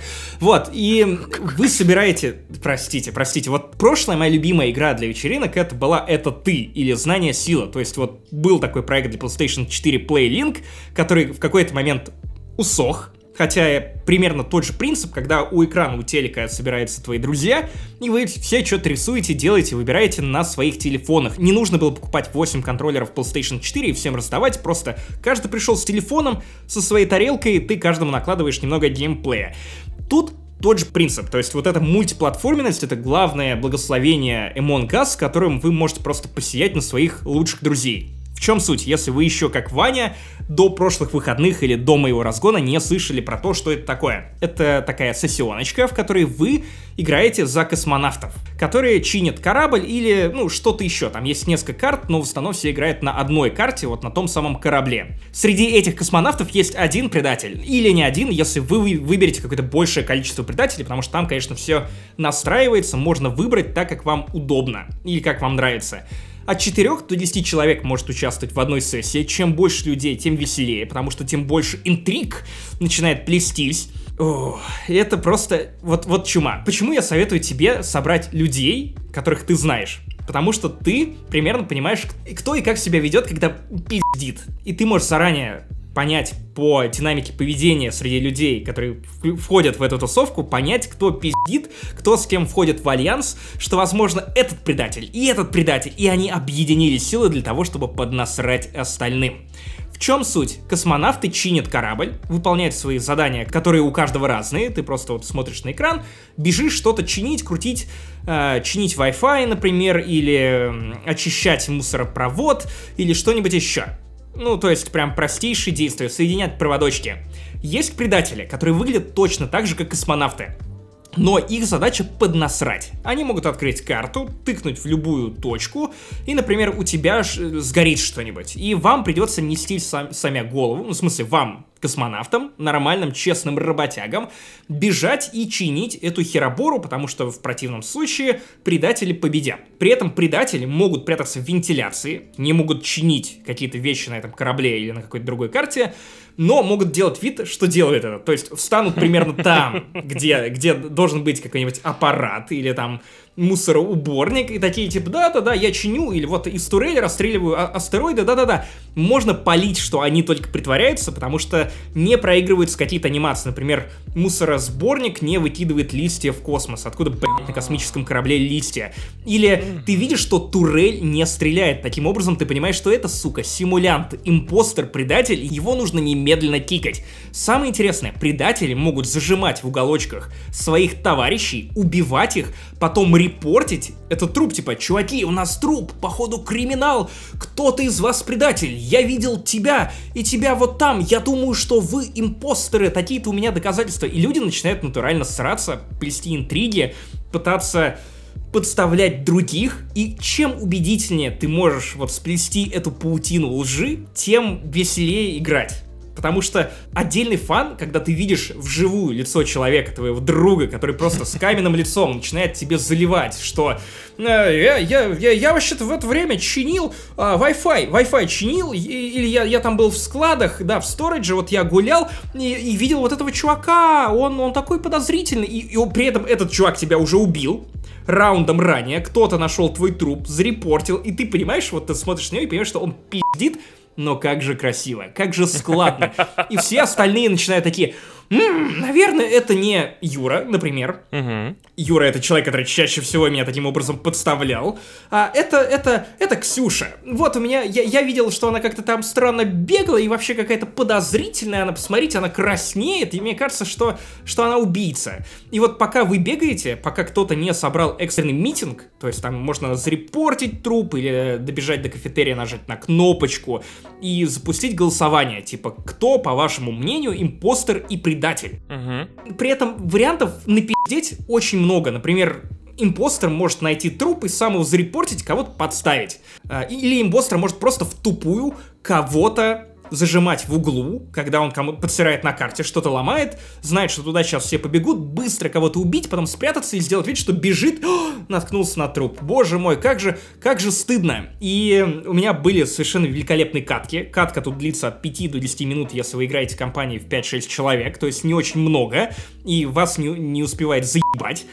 И я буквально полчаса провел в этой игре, и мой друг такой, так, слишком много подсеров очевидно, что играет некий MLG, потому что Макс и Ксюша так не умеют, а мы буквально вот только вот влились в эту тему, нам объясняли, как это работает. А я, который только что убил трех человек за, ну, до того, как зарепортили первого, я такой, да-да-да, а, идеальная теория, Антон, идеальная история, надежный план, блять, как швейцарские часы.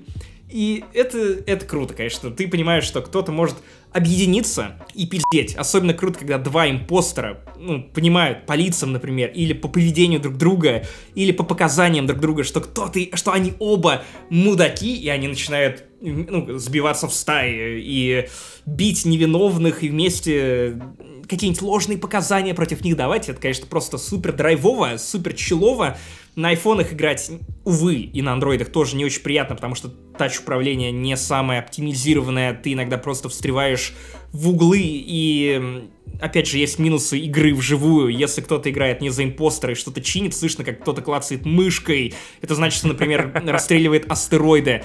И вот в промежутках между одним голосованием и другим голосованием нельзя пиздеть, если вы играете вживую, то есть чтобы не, ну, не порушить баланс темп игры и сюрприз друг другу, потому что вы не должны знать, кто кого убил. И смех вживую, например, может вам навредить, потому что у вас появятся какие-то дополнительные подозрения, а кто это убийца?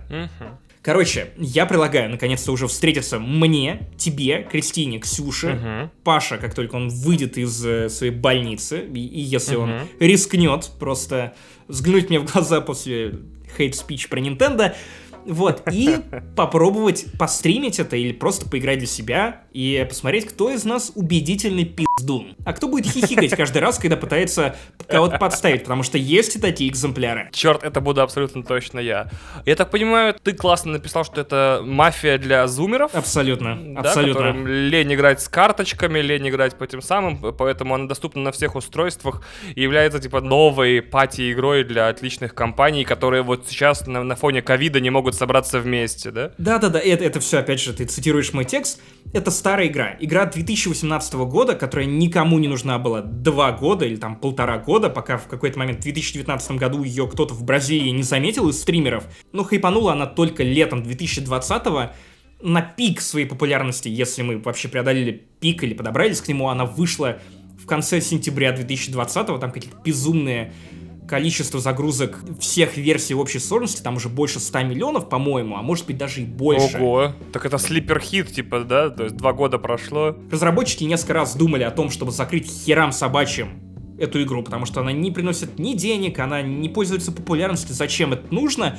Потом все это бомбануло, они анонсировали сиквел и его разработку, потом отменили сиквел, потому что поняли, что проще развивать вот эту старую игру с говнокодом, то есть вот буквально mm-hmm. причина, по которой они хотели выпустить сиквел, потому что код Among Us настолько старый, странный и всратый, что проще написать новую игру с нуля, чем пытаться вот э, встраивать новые фичи, и, и, или как-то развивать старую. Но в итоге подумали, что, наверное, надо ловить момент, потому что обычно такие игры долго не живут, хотя у Among Us есть шанс стать ну, какой-то нишевой игрой, которая... Вот у нее будет своя аудитория. Найдет своего игрока всегда, даже после ковида. Крепкий среднячок, я так и понял, да.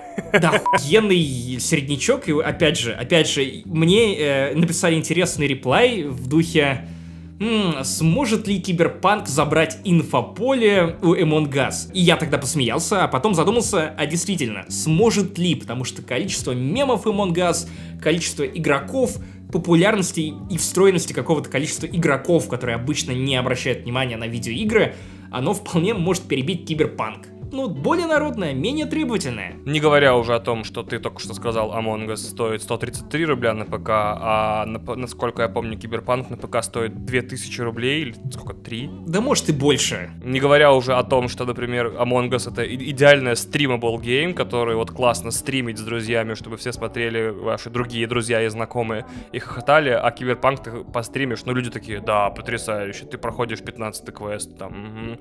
Поэтому, да, это столкновение вот этих всех новых игр типа Rocket League, Among Us и вот той игры, которая недавно раздавалась в плюсе, которая бомбанула очень Fall Guys. Какие-то маленькие, наколеночные, подозрительно выглядящие для типа супер крутых геймеров, э, любителей блокбастеров игры, которые действительно захватывают инфополе с мемами, с э, отзывами игроков, с большими скачиваниями. И такие монолитные, громадные, старые AAA игры, не старые в смысле, а по старой модели сделанные, с огромным сюжетом и бюджетами в сотни миллионов долларов. Вот что на самом деле интересно. Вот выходит новое поколение приставок, Ray Tracing 480 16К, э, да, и что там, 120 FPS, вообще поебать. Похуй, все гоняют нарисованных на коленке в Paint е космонавтов. Вот парадокс, понимаешь? То есть вы такие, графика будет такая, вы просто обосретесь. А люди играют на айфонах в нарисованных космонавтов. И только пекари играют, играют и такие, сюда бы ray tracing, Да, да, да, действительно. Так что вот повод задуматься о том, что будет новое поколение. Может быть, просто стоило Xbox и PlayStation выпустить маломощные карманные консоли э, и их, соответственно, продвигать и выпускать на них игры подобного толка. Mm-hmm. Вот. У нас уже есть Nintendo Switch.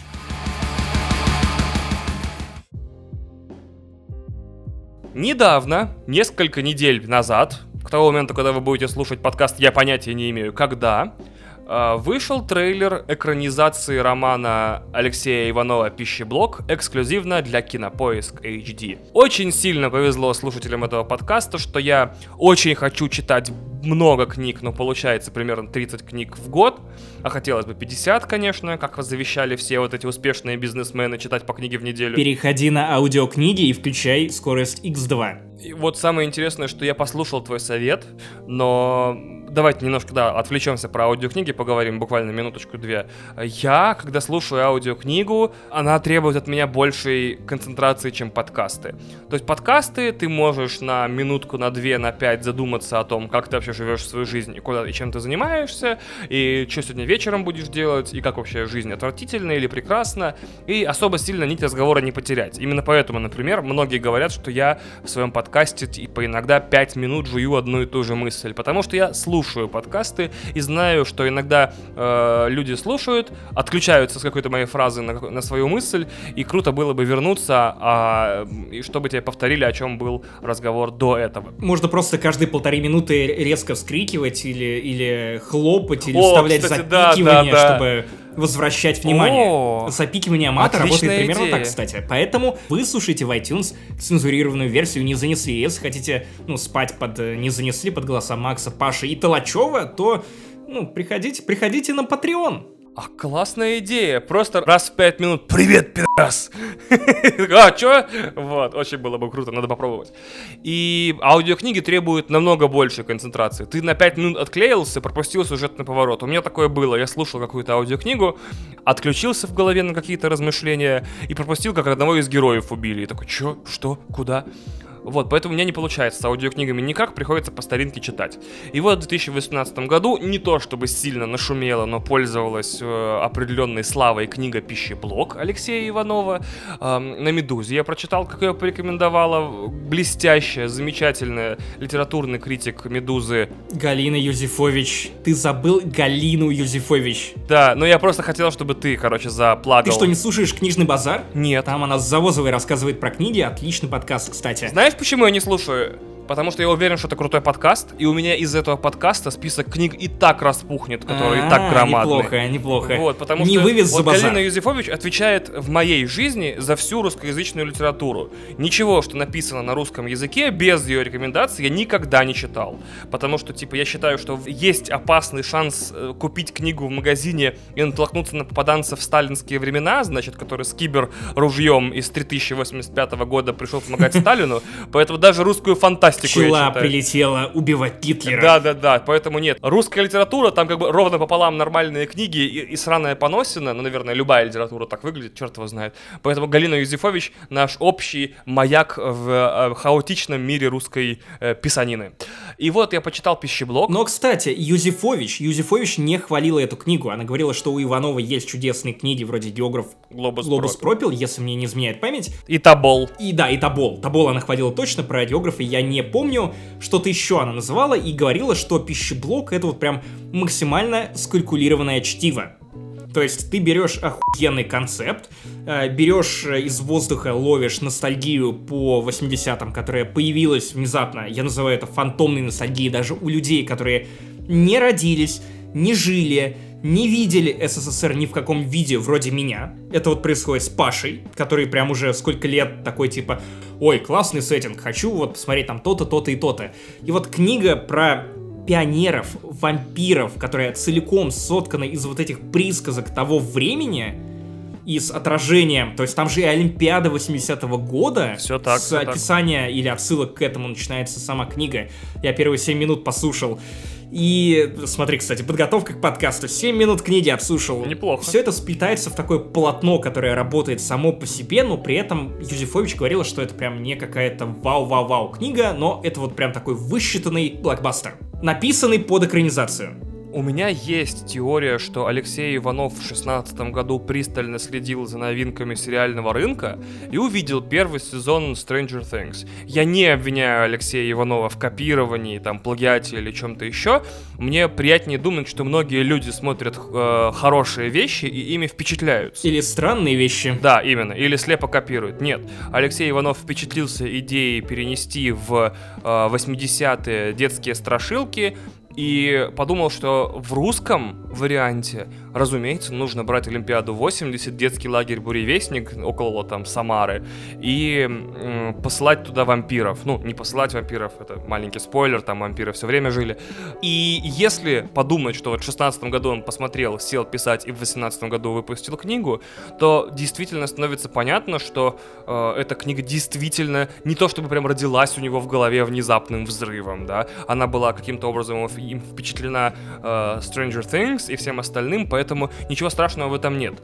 Э, почти вся современная крутая литература в том или ином смысле скалькулированная, вплоть до того, что современные писатели пишут главы покороче, ставят действия побыстрее, и, ну, явный пример Блейк Крауч, у которого, О, да. каждые 10 страниц радикальный твист, который меняет всю книгу навсегда на 180 градусов. Это, это клиповая книга. Не, не в том смысле, что ты ее быстро забываешь, а в том, что у тебя очень быстро... Ты не успеваешь утомиться. Главы короткие, твистов много. Да, да, да, то есть, и мне кажется, что литература, если хочет выжить, соревнуясь с ТикТоком, простите, за свободное время, например, обязана становиться быстрее и в прямом смысле скалькулированной, чуть ли не секундомером собственную книжку нужно писать и читать. А, другое дело, что действительно очень интересен феномен фантомной ностальгии. Вот я 80-е не то чтобы застал, я родился в 88-м, э, но я такой, ой, такое было время прикольное, смотрю я, например, «Движение вверх» или читаю э, пищеблок, и я понимаю, что это так называемое карамелизированное воспоминание, потому что наш причудливый мозг работает так, что каждый раз, обращаясь к воспоминанию, вы его не проигрываете у себя в голове, а перезаписываете заново, то есть э, все вещи о своей жизни, которые вы вспоминаете, они теряют детали, как правило, детали, которые мозгу доставляют дискомфорт. То есть, например, я когда-то увольнялся с работы, о которой думал в момент увольнения, как о страшной ужасной каторге, прошло там 5-6 лет, и я такой, блин, а классно все-таки там было. Бля, это синдром выпускника. Помнишь, как я встретил вашу маму, когда Робин хотела бросить э, мужика по имени Скуби, который играл в четвертой части американского пирога, который спин в смысле, а не полноценная четвертая часть, неважно вам поебать. И она такая, я хочу бросить его, а потом, о, и начинает вспоминать. Вспоминать э, какие-то хорошие моменты, не вспоминая то, что, например, он вел себя как собака. Ну, в смысле, буквально высовывал Да. голову в окно и делал... Как Скуби. Вот так, как Скуби. Его и звали Скуби. И типа, они называли это синдромом выпускника, когда ты ненавидишь учебу, ненавидишь школу, ненавидишь универ, а потом проходит 10 лет и такой, о, было заебись, я трахался на балконе. Так, ладно. Да? Я, правда, не трахался на балконе, но допустим, ладно. Мой, мой первый секс был на балконе. Капец. Мой первый секс был в кровати, слава богу. Как-то на- нас на балконе собака не пускала. Если быть честным. И да, это коммерческая проза, хотя как будто это что-то плохое, да? Э, Да, там типа полуподростковая повесть, это попытка довольно взрослого писателя простреляться в Young Adult. И книга адресована ни в коем случае не подросткам, а наоборот даже взрослым, которые такие, о, вот у меня в пионерлагере такая же страшилка была. Там довольно простенький сюжет, значит, один пионер и один вожатый расследуют э, в течение книги Игорь и Валерка. Я, я о, запомнил. нифига себе. Пионер и вожатый расследуют странные дела. Возможно, даже очень странные дела, которые У-у-у. происходят э, в этом э, пионер-лагере. То есть, кто виноват в том, что те или иные пионеры, значит, вдруг начали сосать кровь и управлять людьми, у которых они отсосали. Ну, в общем, вот. И В какой-то момент просто Алексей Иванов отвлекся на, на, на порно, и это тоже попало в книгу. Я не могу однозначно порекомендовать книгу, потому что, во-первых, я понимаю, что всем, кто слушает этот подкаст, у всех рано или поздно появляется желание, блин, хочу читать больше книжек. Читайте, э, но это не та книга, которая прям изменит все ваше понятие о русской там фантастике, шмантастике или коммерческом, или мистическом, или тем более я- русском young adult fiction, вот этом вот типа «Сумерек» или «Очень странных дел» или «Голодных игр». Нет. Дождитесь экранизацию. Судя по тому, что я посмотрел оди- одну серию «Эпидемии» пока, у нас книги экранизировать умеют и любят. То есть э, по Вон Гозеру Яны Вагнер сняли классный сериал, который улетел аж на Netflix и, по-моему, там в международных топах сейчас в первой тройке. Э, Значит, у нас с экранизацией литературы все хорошо. Если вы все-таки хотите прочитать крутую русскую книгу про мистику и все остальное, я однозначно 100% рекомендую вам в Юрки, кажется, Дарьи Бобылевой. Да, да, да, я только хотел спросить по поводу того, читал ли ты этот хоррор про дачу, Внезапно. Хоррор про дачу, дачный хоррор, да. Учитывая, что в 2020 году многие изолировались именно там, например, Петя Сальников, то я думаю, что идеально было бы прочитать это еще где-то летом, когда ты уже живешь какое-то время на даче и начинаешь такой, «А что, кто такой мой сосед? Не упырь ли он? Хочу тебе сказать, что у нас самого этого не желая получился хэллоуиновский выпуск. Территория, призраки поместья Блай, ужасные О, игры и Кстати, пищеблок. да. Цены на новые айфоны с учетом курса рубля тоже ужасают. Отвратительный порт ролиной игры на Switch. Чудовищно глючная игра на Apple Arcade. Игра, которая вызовет страшное, невероятное недоверие между вами. Вы потеряете своих друзей и больше никогда не сможете смотреть в их лица, ведь они вам лгут. И если они лгут вам по поводу того, кто именно из них импостер, кто знает, может быть, они спят с вашей мамой или что- что-нибудь такое. Я прочитал пищеблок, и одной из мыслей после того, как я закрыл последнюю страницу, ну это точно экранизирует, понятно, вообще абсолютно не сегодня, так завтра, не в этом году, так в следующем. Когда я прочитал «Вьюрки» Бобылевой, я такой закрыл книгу и такой, фак, как я хочу, чтобы это экранизировали. Э, потому что, во-первых, ну понятно, что сейчас плоха та книга, которая не прицеливается в покупку прав на себя еще на этапе написания, например, Netflix купил права на возвращение, на recursion, на рекурсию Блейка Крауча еще до финала книги, то есть он еще ее на полке-то не выпустил и не дописал. Уже по питчам и по первым главам Netflix просто пшинг, кашинг, отстегнул ему баблища. А, Вьюрки начинаются, как я люблю, как начинаются вещи. Я очень люблю изоляционные драмы. Я сегодня смотрел одно русское шоу и услышал там фразу «козырных сучек забирают щенками». И вот Netflix сделал это в отношении книги, книги Блейка Крауча. О, да, козырных сучек забирают щенками. Контекст стрёмный, типа 40-летний мужик склеил 16-летнюю или 15-летнюю где-то в Лувре, и вот про это. было. Блин, смотри, типа, э, это новая песня из Скриптонита, типа «Атакуем клуб с моими кентами! Козырных сучек забирают щенками!»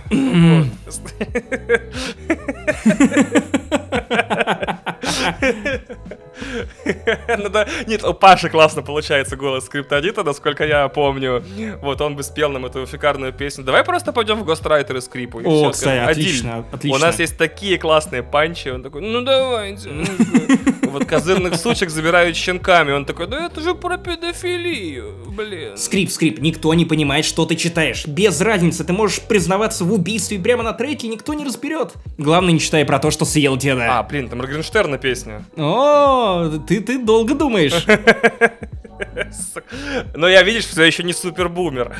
И в Юрки, напомню, до того, как мы отвлеклись на роскошный панч Максима, начинается так, как я люблю, чтобы начинались все произведения. Просто в один прекрасный день в одном дачном поселке исчезает выезд. Просто берет и исчезает все это изолированная среда. Все пытаются уйти через там э, поляны какие-то и просеки, и тропинки, но возвращаются, либо не возвращаются вообще, либо возвращаются сумасшедшими. Я такой, вау, изоляционный триллер. Обожаю такое дерьмо. Это, это буквально книга, рожденная из мема «Не пытайтесь покинуть Омск». Это вот да, как под куполом Кинга, например. и О, сериалов. Мне нравится, когда вдруг какие-то маленькие городишки, вдруг их так пчинг, и отсекается выход, и ты смотришь, Да, как те же начинают постепенно сходить с ума.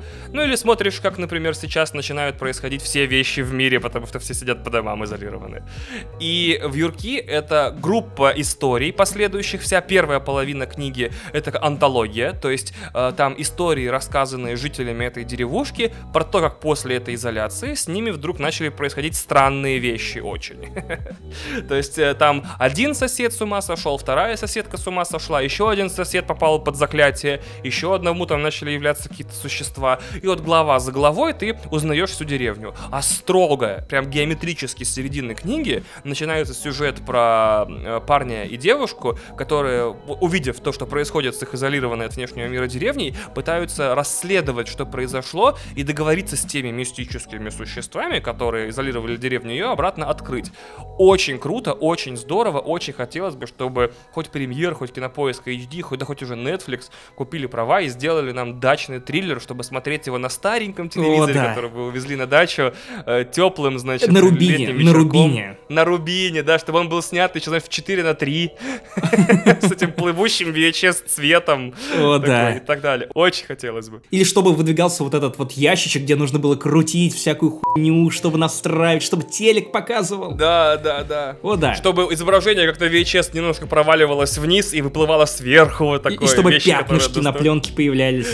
Да, да, да, да, очень хотелось бы. Пожалуйста, если нас слушает хоть кто-нибудь из людей, принимающих решения в стриминговых сервисах, а что же им еще слушать, кроме не занесли в конце концов? Ну, разве что один дома. Е, Хвалит петух петуха, или как там было? Петух петуха хвалит издалека, давай так.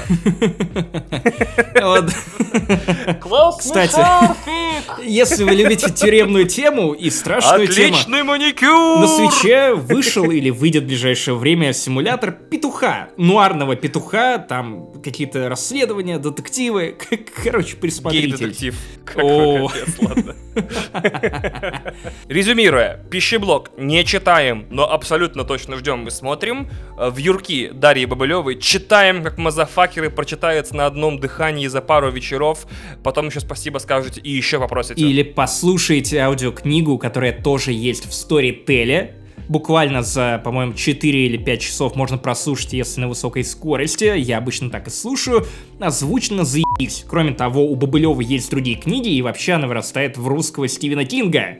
Более самобытного, потому что пишет о более близких вещах.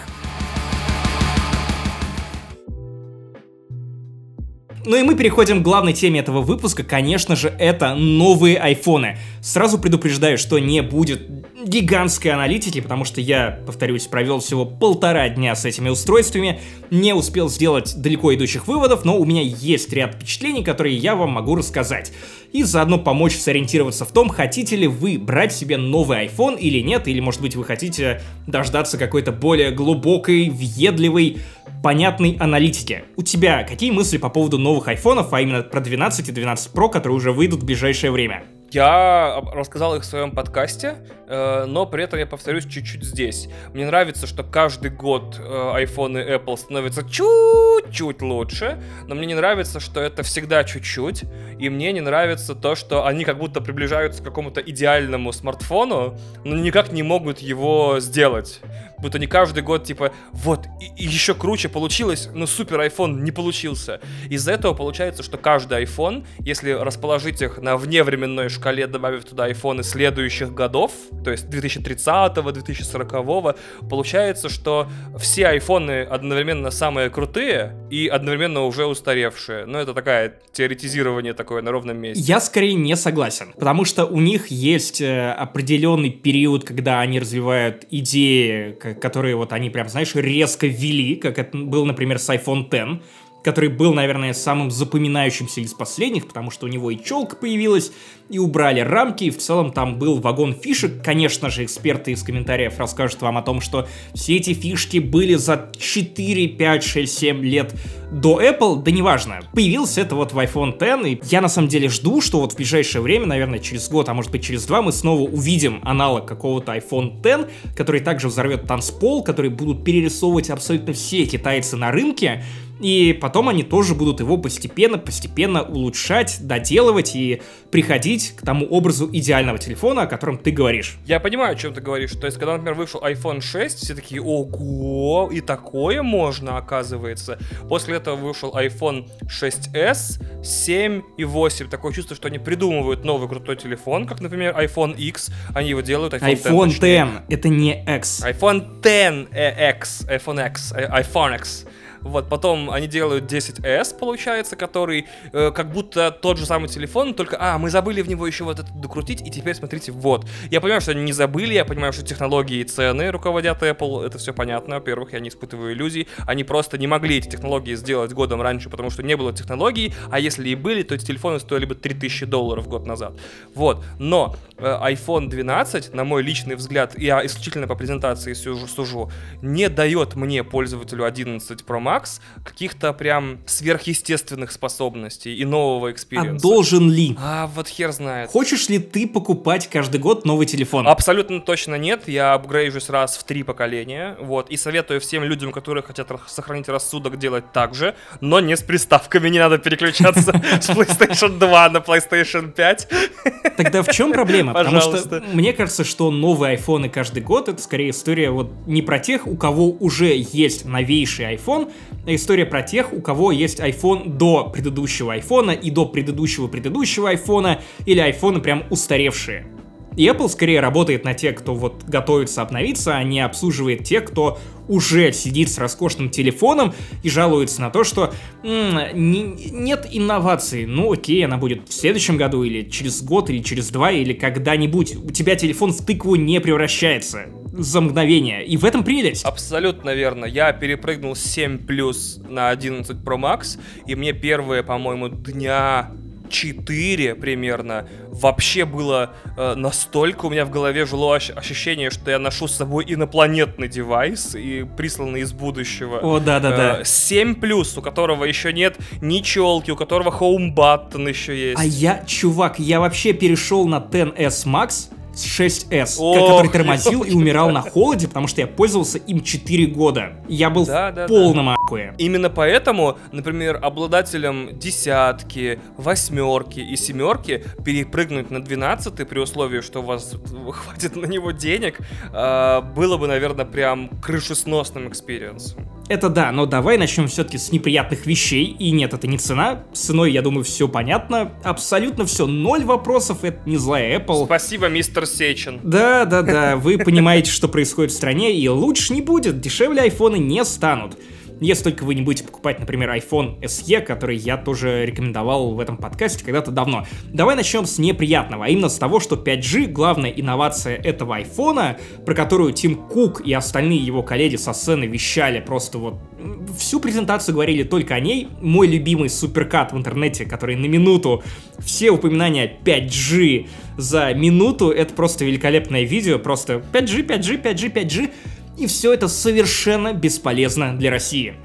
Непонятно, когда появится 5G в России, пустят ли военные, которые не хотят отдавать эти частоты, ну, в принципе, в Россию, я думаю, что в какой-то момент пустят, но тогда, когда им это будет выгодно.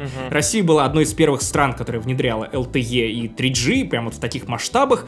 В целом, это не проблема мощностей и компаний, потому что, я уверен, будь воля Мегафона, Билайна, МТС, они бы, конечно, бы тут же вам накрыли на стол, потому что, когда им нужно, разумеется, они готовы стричь деньги, и 5G это охуенный selling point, что вот, мы запустили 5G, вперед, давайте переходите к нам, это не ваша отсталая йота, которая только работает на старом LTE, если работает вообще. Что-нибудь в этом духе. Для России это 5G не актуально, поэтому вот еще меньше смысла обновляться с 11 на 12. Потому что основной фичи вы все равно не увидите. И продолжая тему про неприятные вещи, сразу давай э, укажем на слона в этой комнате. Белого нет наушников, нет адаптера, и это неудобно. Apple рассказывает историю о том, что это сделано для того, чтобы сохранить природу, что у вас и так уже есть, скорее всего, iPhone или подходящий адаптер, но это некоторое лукавство, на мой взгляд, потому что у вас наверняка остался старый адаптер на обычный USB, а новые iPhone идут с наконечником USB-C, поэтому, скорее всего, ваши старые адаптеры, они просто не подойдут для использования нового айфона из коробки. Но сама коробка стала маленькой, очень приятный на вид, безумно красивый дизайн, видимо, чтобы немножко потушить задницу людям, которые расстроились из-за отсутствия наушников и адаптера. При этом вот какой интересный момент. Максим Самойленко в Твиттере написал любопытную мысль о том, что Apple стала немножко Nintendo. Вы помните Nintendo 3DS, который нужно было отдельно покупать адаптер? И хорошо, если ты об этом знал, потому что я оказался тем лохом, который, ну, просто не представлял, что какая-то компания может продавать вещи без главного элемента власти над этой вещью. То есть, как так? И Apple всегда была компанией про user experience. Кто-то, наверное, покупал и думал, что это одноразовая Nintendo. Да, да, такой, такой, окей, Nintendo настолько охрененная компания, что, конечно, может себе это позволить, от нее только такого и ждешь. А Apple это история про user experience, то есть ты покупаешь вещь, которая работает сразу же из коробки, тебе не нужно ничего докупать, не нужно забивать голову всякими сложностями, ты купил и этим пользуешься, а теперь тебе нужно найти подходящий адаптер, особенно это неловко будет объяснять, если, например, ты не знал об этом и подарил пожилому родственнику, или не особо пожилому, но не шарящими в технике, потому что не каждый человек на планете Земля обязан знать, что такое USB-C, он просто хотел попользоваться телефоном, и, конечно, в этом смысле это такой себе user experience. Но вот есть теория, которую я вычитал где-то на Verge, что нужно было убрать э, эти лишние провода для того, чтобы сократить производство айфонов, потому что 5G это прорывная технология, и что Apple якобы вот еще берет за эти телефоны меньше денег, чем должна была бы. И таким образом это вот Да, попытка видел да. нарастить маржу. Ну, нам, как э, конечным пользователям, это на самом деле без разницы. Главное, что в итоге мы получаем телефон, который требует каких-то дополнительных усилий для того, чтобы он работал, заряжался и функционировал.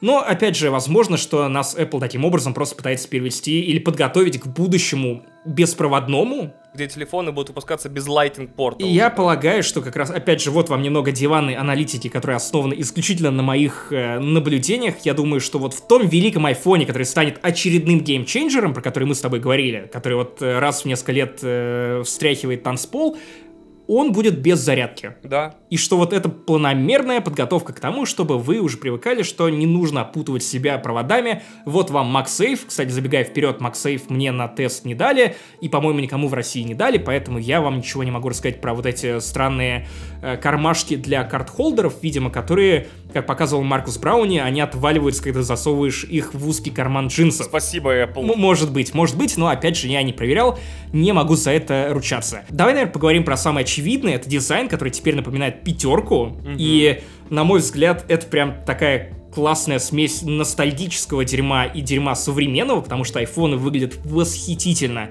12 у меня синий, Мгм. и это, конечно, прям такое устройство по цвету, которое очень не хочется скрывать за чехлом. При этом докупить чехол придется в любом случае, потому что 12 невероятно скользкий. Задняя крышка морается на раз-два. И передняя, кстати, тоже, об этом поговорим чуть позже. А вот 12 Pro, он матовый, очень приятный на ощупь, менее скользкий, но и для него вам тоже придется докупить какой-то чехол защитный, потому что, увы, вот я весь день, окей, ну не весь день, но часа 4 я, наверное, сегодня гулял по улице с двумя телефонами. Один был у меня в кармане довольно узких джинсов, а другой был просто в куртке, но рядом с ключами. Угадай, какой из них, 12 или 12 Pro, поцарапался за день использования? М, Который был в кармане, парадоксально, чтобы было. Оба. Оба.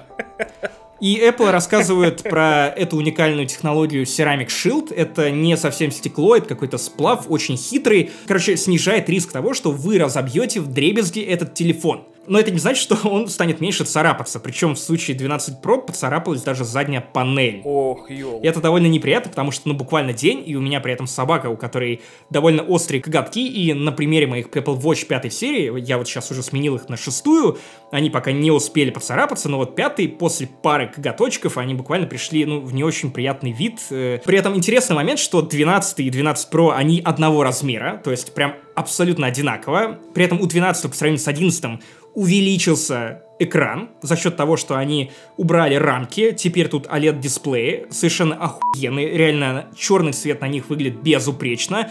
Я смотрел всякие прикольные видео для проверки экранов на YouTube, и, конечно, это просто небо и земля даже на фоне, ну, предыдущего айфона 11 Pro Max, с которым я ходил до 12 и 12 Pro.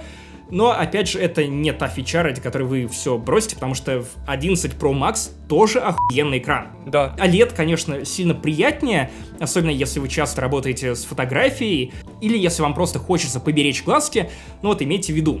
Опять же, возвращаясь к твоему спичу про то, что с каждым годом айфоны становятся все лучше и лучше, но, но на чуть-чуть. Ну, на чуть-чуть, да. Скажи, ты вообще не спишь на конференциях Apple, когда они начинают рассказывать про новый охерительный чип, который позволяет тебе делать то, что не позволяет ни один другой чип на рынке, который просто производительность уносят в космос по сравнению с прошлым чипом, и вообще вам нужно бросить все и начать молиться водителям. В России нужно вместо иконок просто ставить три изображения этого самого чипа. Вот настолько он богоподобен. У меня есть длинный ответ, есть короткий. Какой у тебя? Давай сначала короткий, а потом длинный. Сплю.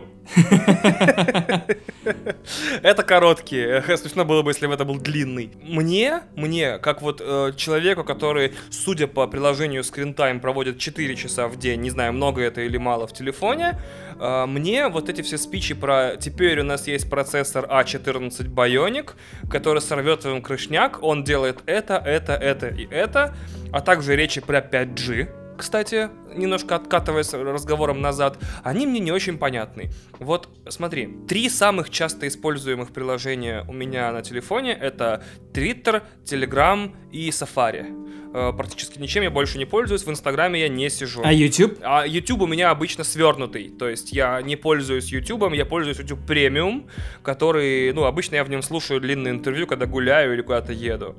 То есть вот три приложения. На какое из них новый процессор э, Bionic, значит, A14, э, мне ускорит работу. Какое из них требует 5G? Вот, например, случай такой. Представьте, вы уезжаете в аэропорт. У меня такой был случай, кстати, недавно. Оказывается, что в, в ночь до вылета вышел новый альбом Монеточки. И вы хотите послушать его в такси, и, скорее всего, предполагая, что он вам понравится, вам хотелось бы еще и в самолете переслушать пару раз. И вы в Apple Music, я не пользуюсь Spotify, мне не понравилось, я, я вернулся на Apple Music, Music, вы нажимаете кнопку «Загрузить», и немощный, значит, абсолютно невыносимо медленный LTE начинает скачивать вам треки. Как вы думаете, за сколько он это делает? Типа, Час-полтора. Он справляется с этим, ну, примерно за 40 секунд, по-моему. А, серьезно? Естественно. Ну, весь альбом «Монеточки» скачивается в Apple Music на телефон примерно за 20-40 секунд. Это причем я на LTE был, не на Wi-Fi. Ну, просто когда я последний раз что-то пытался выкачать с LTE из Spotify, у меня он прям довольно много тупил. В Москве, по крайней мере. Вот, а тут я такой, о, монеточка, add, download, это одна и та же кнопка в Apple Music. Ты сначала добавляешь в библиотеку, а потом она, эта кнопка превращается в скачать альбом. И я такой нажимаю, все. То есть зачем мне 5G? В каком из моих жизненных сценариев мне нужна максимальная скорость? Мы сейчас с тобой разговариваем через FaceTime. У кого-нибудь что-нибудь тормозит, я вижу тебя кристально чисто. Мне не очень понятен э, сценарий использования телефона, в котором мне нужен 5G. Да, я знаю, я догадываюсь для чего. Для того, чтобы смотреть в стримингах контент. Да! Черт подери для торрентов. Поставить торренты, торренты на iPhone и, и пи***ть сериалы Apple TV, чтобы не платить за Apple TV. Ну, да, на самом деле, да. То есть я понимаю, что, например, кто-то смотрит потоковые сериалы на айфоне. Я не осуждаю этих людей, мне тоже лень таскать в спортзал iPad, например. Э, я тоже смотрю, например, на Кинопоиск HD миллиарды, пока топаю по дорожке. Мне это вполне нормально, никаких проблем. Но, э, допустим, даже эти сериалы все принудительно начнут быть в 4К, HDR, Dolby Vision, Schmision, 8K, и вам нужно будет больше канала для большего битрейта. Но даже LTE сейчас вытаскивает сериалы. Для чего нужен 5G? Не могу себе представить. То есть рад бы услышать ответ и сказать, а, да, действительно, извините. Ну, например, ты выйдешь на митинг, ты выйдешь на митинг против чего-нибудь, где будет огромное количество людей или окажешься в торговом центре. Так. И захочешь скачать альбом монеточки там. Так. Из 5G, скорее всего, у тебя получится сделать это быстро. Угу. А вот, э, ну, LTE непонятно. Возможно, будет перегруз, и ты не сможешь ничего скачать. Ты, кстати, отчасти прав. Например, когда на концертах э, связь становится хуже, потому что нагрузка на сотовую вышку становится больше. У меня такое часто бывает.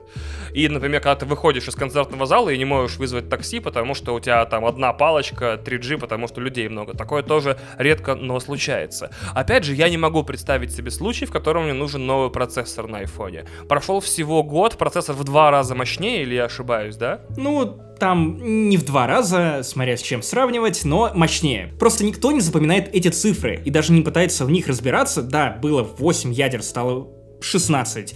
Да, уникальная технология производства этих самых э, нанопроцессоров и прочего, прочего, прочего, но конечному да, пользователю... теперь 5 нанометров, я такой, очень здорово. Да, очень и для пользователя это просто цифры. Ну да, наверное, они впечатляют техногиков, но по факту, что это не, значит? Не впечатляют техногики, кричат, что вон китайский iPhone ну, на, за 20 наверное, тысяч рублей. Наверное.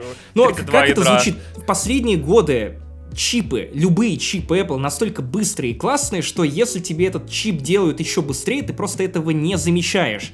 И обсуждать чипы и, ну, прирост мощности, конечно, можно, если вы хотите, например, поговорить про машинное обучение, которого в айфонах все больше и больше и больше, в том числе все чаще говорят о вычислительной фотографии, которая подпитывается мощностью этого самого чипа, но по факту вы будете обсуждать iPhone, чтобы кого-то заинтересовать, не вот говорить про процессор, а про то, какие у него камеры. И камеры это вот, наверное, то, на что нужно делать фокус на каждой презентации. Все равно все эти потрясающие вещи Инстаграм, когда будет загружать ролик, пожрет и передавит своим компрессионным алгоритмом. Вот и все. Именно, именно. Ну или если вы будете просто заливать это на YouTube, то все это посмотрит, разумеется, не в 4К, а в 1080. Ну, давай поговорим про камеры более подробно. На 12-м айфоне установлен ширик, супер ширик, плюс есть фронталка. На 12 Pro то же самое, плюс телефото. И это замечательная технология Deep Fusion, опять же, вычислительная фотография, которая анализирует по пикселю снимки, делает несколько снимков и потом сооружает из них один идеальный снимок, что опять же заставляет тебя рассуждать о том, а, насколько фотография, которую ты получаешь, она соответствует реальности, потому что все те фотки, которые я делал в Биберево сегодня, когда гулял, очень льстят Биберева. Очень льстят. Машинная нейро Биберева. Опять же, можно вдаваться в какие-то технические подробности, связанные с новыми камерами, но для большинства людей это не имеет никакого значения. Нужно просто сказать, что в новом айфоне Фотки еще лучше, потому что больше света попадает на матрицу, фотки более четкие, все камеры теперь умеют в ночной режим, это самое важное, потому что у тебя теперь можно делать портретники э, при ночном режиме, это охуенно, потому что новые айфоны теперь великолепно фотографируют блики, Особенно если вы прогуливаетесь мимо пятерочки или каких-то аптек, где, знаешь, такой зеленый неон. Или просто идете рядом с каким-то торговым центром, у которого, разумеется, неоновая вывеска просто и еще ниже 3. То есть, ну, вот эта вот романтика спальных районов Москвы. То, конечно, фотки на новые айфоны будут изумительные. Безумно классная штука то, что теперь в ночном режиме можно делать таймлапсы. Это то, чего действительно не хватало в поездках, потому что ты часто оказываешься где-то вечером, и, например, во время прогулки по ночному Амстердаму на лодке мне прям очень не хватало айфона, который сумел бы с этим совладать, потому что ты пытаешься что-то сфоткать, а все, ну, типа, ты, ты можешь что-то сфоткать, но ты не можешь сделать из этого видео, таймлапс того, как ты красиво плывешь на этой лодке. Теперь, благодаря, опять же, нейросетям и новому процессору A14 Bionic, э, камеры понимают, э, что за объекты и что за источники света у тебя на фотках. То есть они понимают, если ты фоткаешь жратву, то они могут отдельно э, прозонировать свет для твоей салфетки, для твоей скатерти, для твоей еды, для твоей кружки пива, и вот это все. Или когда вы делаете фотку, отдельно человека в кадре, отдельно источники света, из-за этого, конечно, фотки э, благодаря вычислительной фотографии прям смотрятся живо, красиво, не настолько, чтобы, опять же, вы разбили свои предыдущие айфоны, и речь даже не про 11, не 11 Pro Max, а вот даже, наверное, про 10s. Угу. Это потому что, опять же, вот по той же логике, что и с э, процессорами, это все охуенные телефоны, которые будут верой и правдой служить вам еще много времени. Но если вы хотите чуть больше подвыверта, наверное, вы можете обратить внимание на 12 и 12 Pro. Потому что фотки, ну реально, то, что вот я умудрился сделать сегодня в Биберево, когда ты идешь по довольно мрачному району, Дождь уже прошел, но небо затянуто тучами. И уже наступает сумрак, и время около 17-18 вечера. При этом ты фоткаешь что-то на iPhone, даже не включая ночной режим. И все это выглядит как, ну, как день, как э, довольно яркий день. Это, конечно, увлекательно, но опять же, Apple говорил о том, что теперь вот те фотки, которые вы делаете на iPhone 12 и 12 Pro, они гораздо сильнее напоминают реальность, то, как ее видите вы, и, опять же, айфоны очень льстят Биберева. Биберева не выглядит так хорошо, и более того, туч было гораздо больше, поэтому эти самые нейросети, они все как-то прихорашивают, и я вот не понимаю, что происходит, но когда я делал салфаки на 12 Pro, я прям получился горяченьким, и на 12 я тоже получился, хотя я знаю, что, ну, как бы после карантина у меня щечки Apple украла у меня щечки. Чертов Тим Кук забрал их и хочет продавать их отдельно. Как зарядные устройства как раз. Потому что устранение моих щечек поможет убавить углеродный след. Так, а, а теперь поговорим про реально важные киллер-фичи прям про реально важные, ради которых можно продать почку, взять микрокредит. Наконец-то айфоны перестали обрезать котам и собакам уши в портретном режиме. По крайней мере, делают это гораздо реже, чем вот было на предыдущих телефонах. Вероятно, опять эти умные нейросети делают наших животных еще красивее. За это прям спасибо. Кстати, у 12 Pro и у 12 Pro Max появится в камере LiDAR. Это отдельный сенсор, который помогает... Ну, вообще он больше нужен для дополненной реальности, для того, чтобы она нормально работала. Тем более, что вот A14 Bionic, конечно, применяет свою мощность и тут. То есть э, теперь, если вы хотите примерить, например, какой диван поставить в комнату или как вообще обставить новую комнату, вы можете скачать приложение, наверняка такие есть, по крайней мере, я видел их э, в презентации Apple, и расставить кучу объектов прям с максимальной точностью. А, или если вы занимаетесь видео, но у вас нет нормального продакшена, вы можете снять себя в программе Leap, и там себя просто скопировать при помощи лидара. То есть буквально вставить себя в один и тот же кадр, в нескольких позах э, вы можете что-то делать, и вам от приложения Lip все это слепит, и, конечно, без 12 э, Pro это было бы сделать сложнее. Но самое важное, самое главное, опять же, фича, которая заставляет любить лидар чуточку больше, это то, что этот сенсор теперь за вас понимает, как выставлять фокус, uh-huh. и это важно, и это работает, потому что теперь, когда ты очень близко подносишь кошке iPhone, ты можешь отдельно на ее лапке сконцентрироваться, и фокус реально будет на лапке, а не на самой кошке, хотя на предыдущих айфонах, конечно, как бы ты ни старался, на маленьком коготочке iPhone не сфокусируется, вот лицо твоей прекрасной кошки, мордочка, она будет вот во главе угла. Так. Тем не менее, заметил такую штуку, что A14 крутой, но вот из-за Deep Fusion, когда ты только сделал фотку и тут же заходишь в галерею, чтобы ее посмотреть, ты все еще видишь, как текстурки прогружаются. Э, это было заметно, что вот в iPhone 11 Pro Max, и в этом тоже заметно, но занимает меньше времени. И, кстати, Наверное, у меня все. Имейте в виду, что камеры у 12 iPhone и 12 mini одинаковые. У 12 Pro и 12 Pro Max разные. А, у 12 Pro Max, естественно, покруче, там какие-то новые сенсоры, об этом мы расскажем вам, наверное, через месяц, если я тоже получу в руки этот телефон. И имейте в виду, что у 12 Pro Max улучшенная стабилизация, и, ну, наверное, он будет более ярким, классным, чем просто обычный 12 Pro, но при этом это самый гигантский телефон Apple, и если вы и так устали от лопат, то, наверное, 12 Pro Max может стать для вас даже перебором. Перебором он может стать еще на, на этапе покупки за 110 тысяч рублей, кстати. Увы.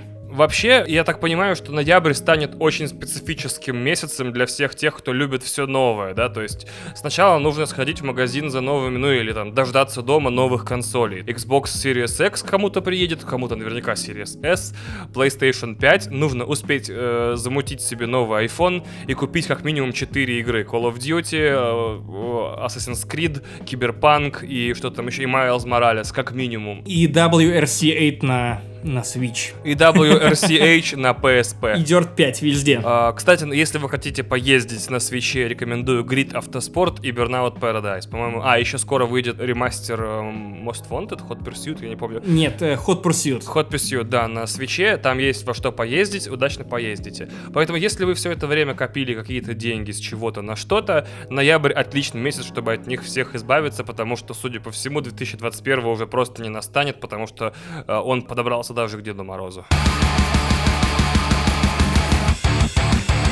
И именно таким получился 152 выпуск подкаста «Не занесли», и его вели для вас самый лучший ведущий подкастов в истории подкастов Максим Иванов. Спасибо. И самый отвратительный ведущий самого ужасного подкаста в мире Иван Толачев.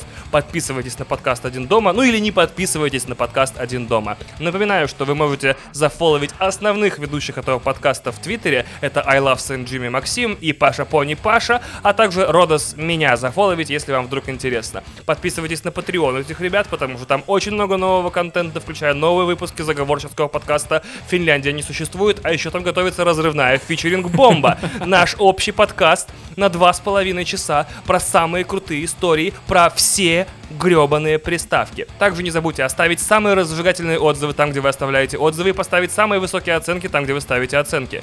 Подписывайтесь, если вы не подписаны, иначе мы вас найдем и запишем подкаст прямо с вами. И это будет очень унизительно и обидно. Для вас. Мы вас очень любим. Максим, что есть тебе сказать?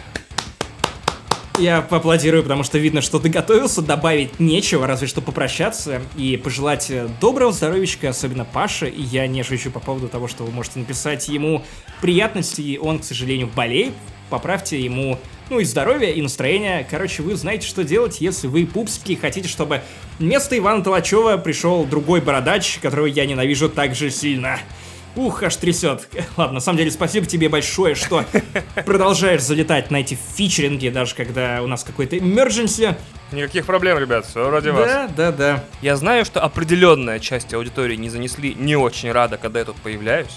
Поэтому, если вы не напишите Паше теплых слов, поддержки, не пришлете ему самые смешные мемесы, видосы с котами и собачками, не пришлете ему мемы про SnowRunner и MudRunner, не найдете его адрес и не пришлете ему апельсинчиков, ну это, кстати, делать нельзя, это invasion of privacy, но неважно. Представьте, что может с Пашей случиться, и я останусь здесь навсегда. И каждый выпуск будет такой. Поэтому все, абсолютно все, что касается судьбы этого подкаста, в ваших руках и в ваших телефонах. Ну, в общем, на ноте шантажа мы закончим 152 выпуск «Не занесли». С вами был Макс Иванов. И Иван Толачев. Пока. Храни вас Господь.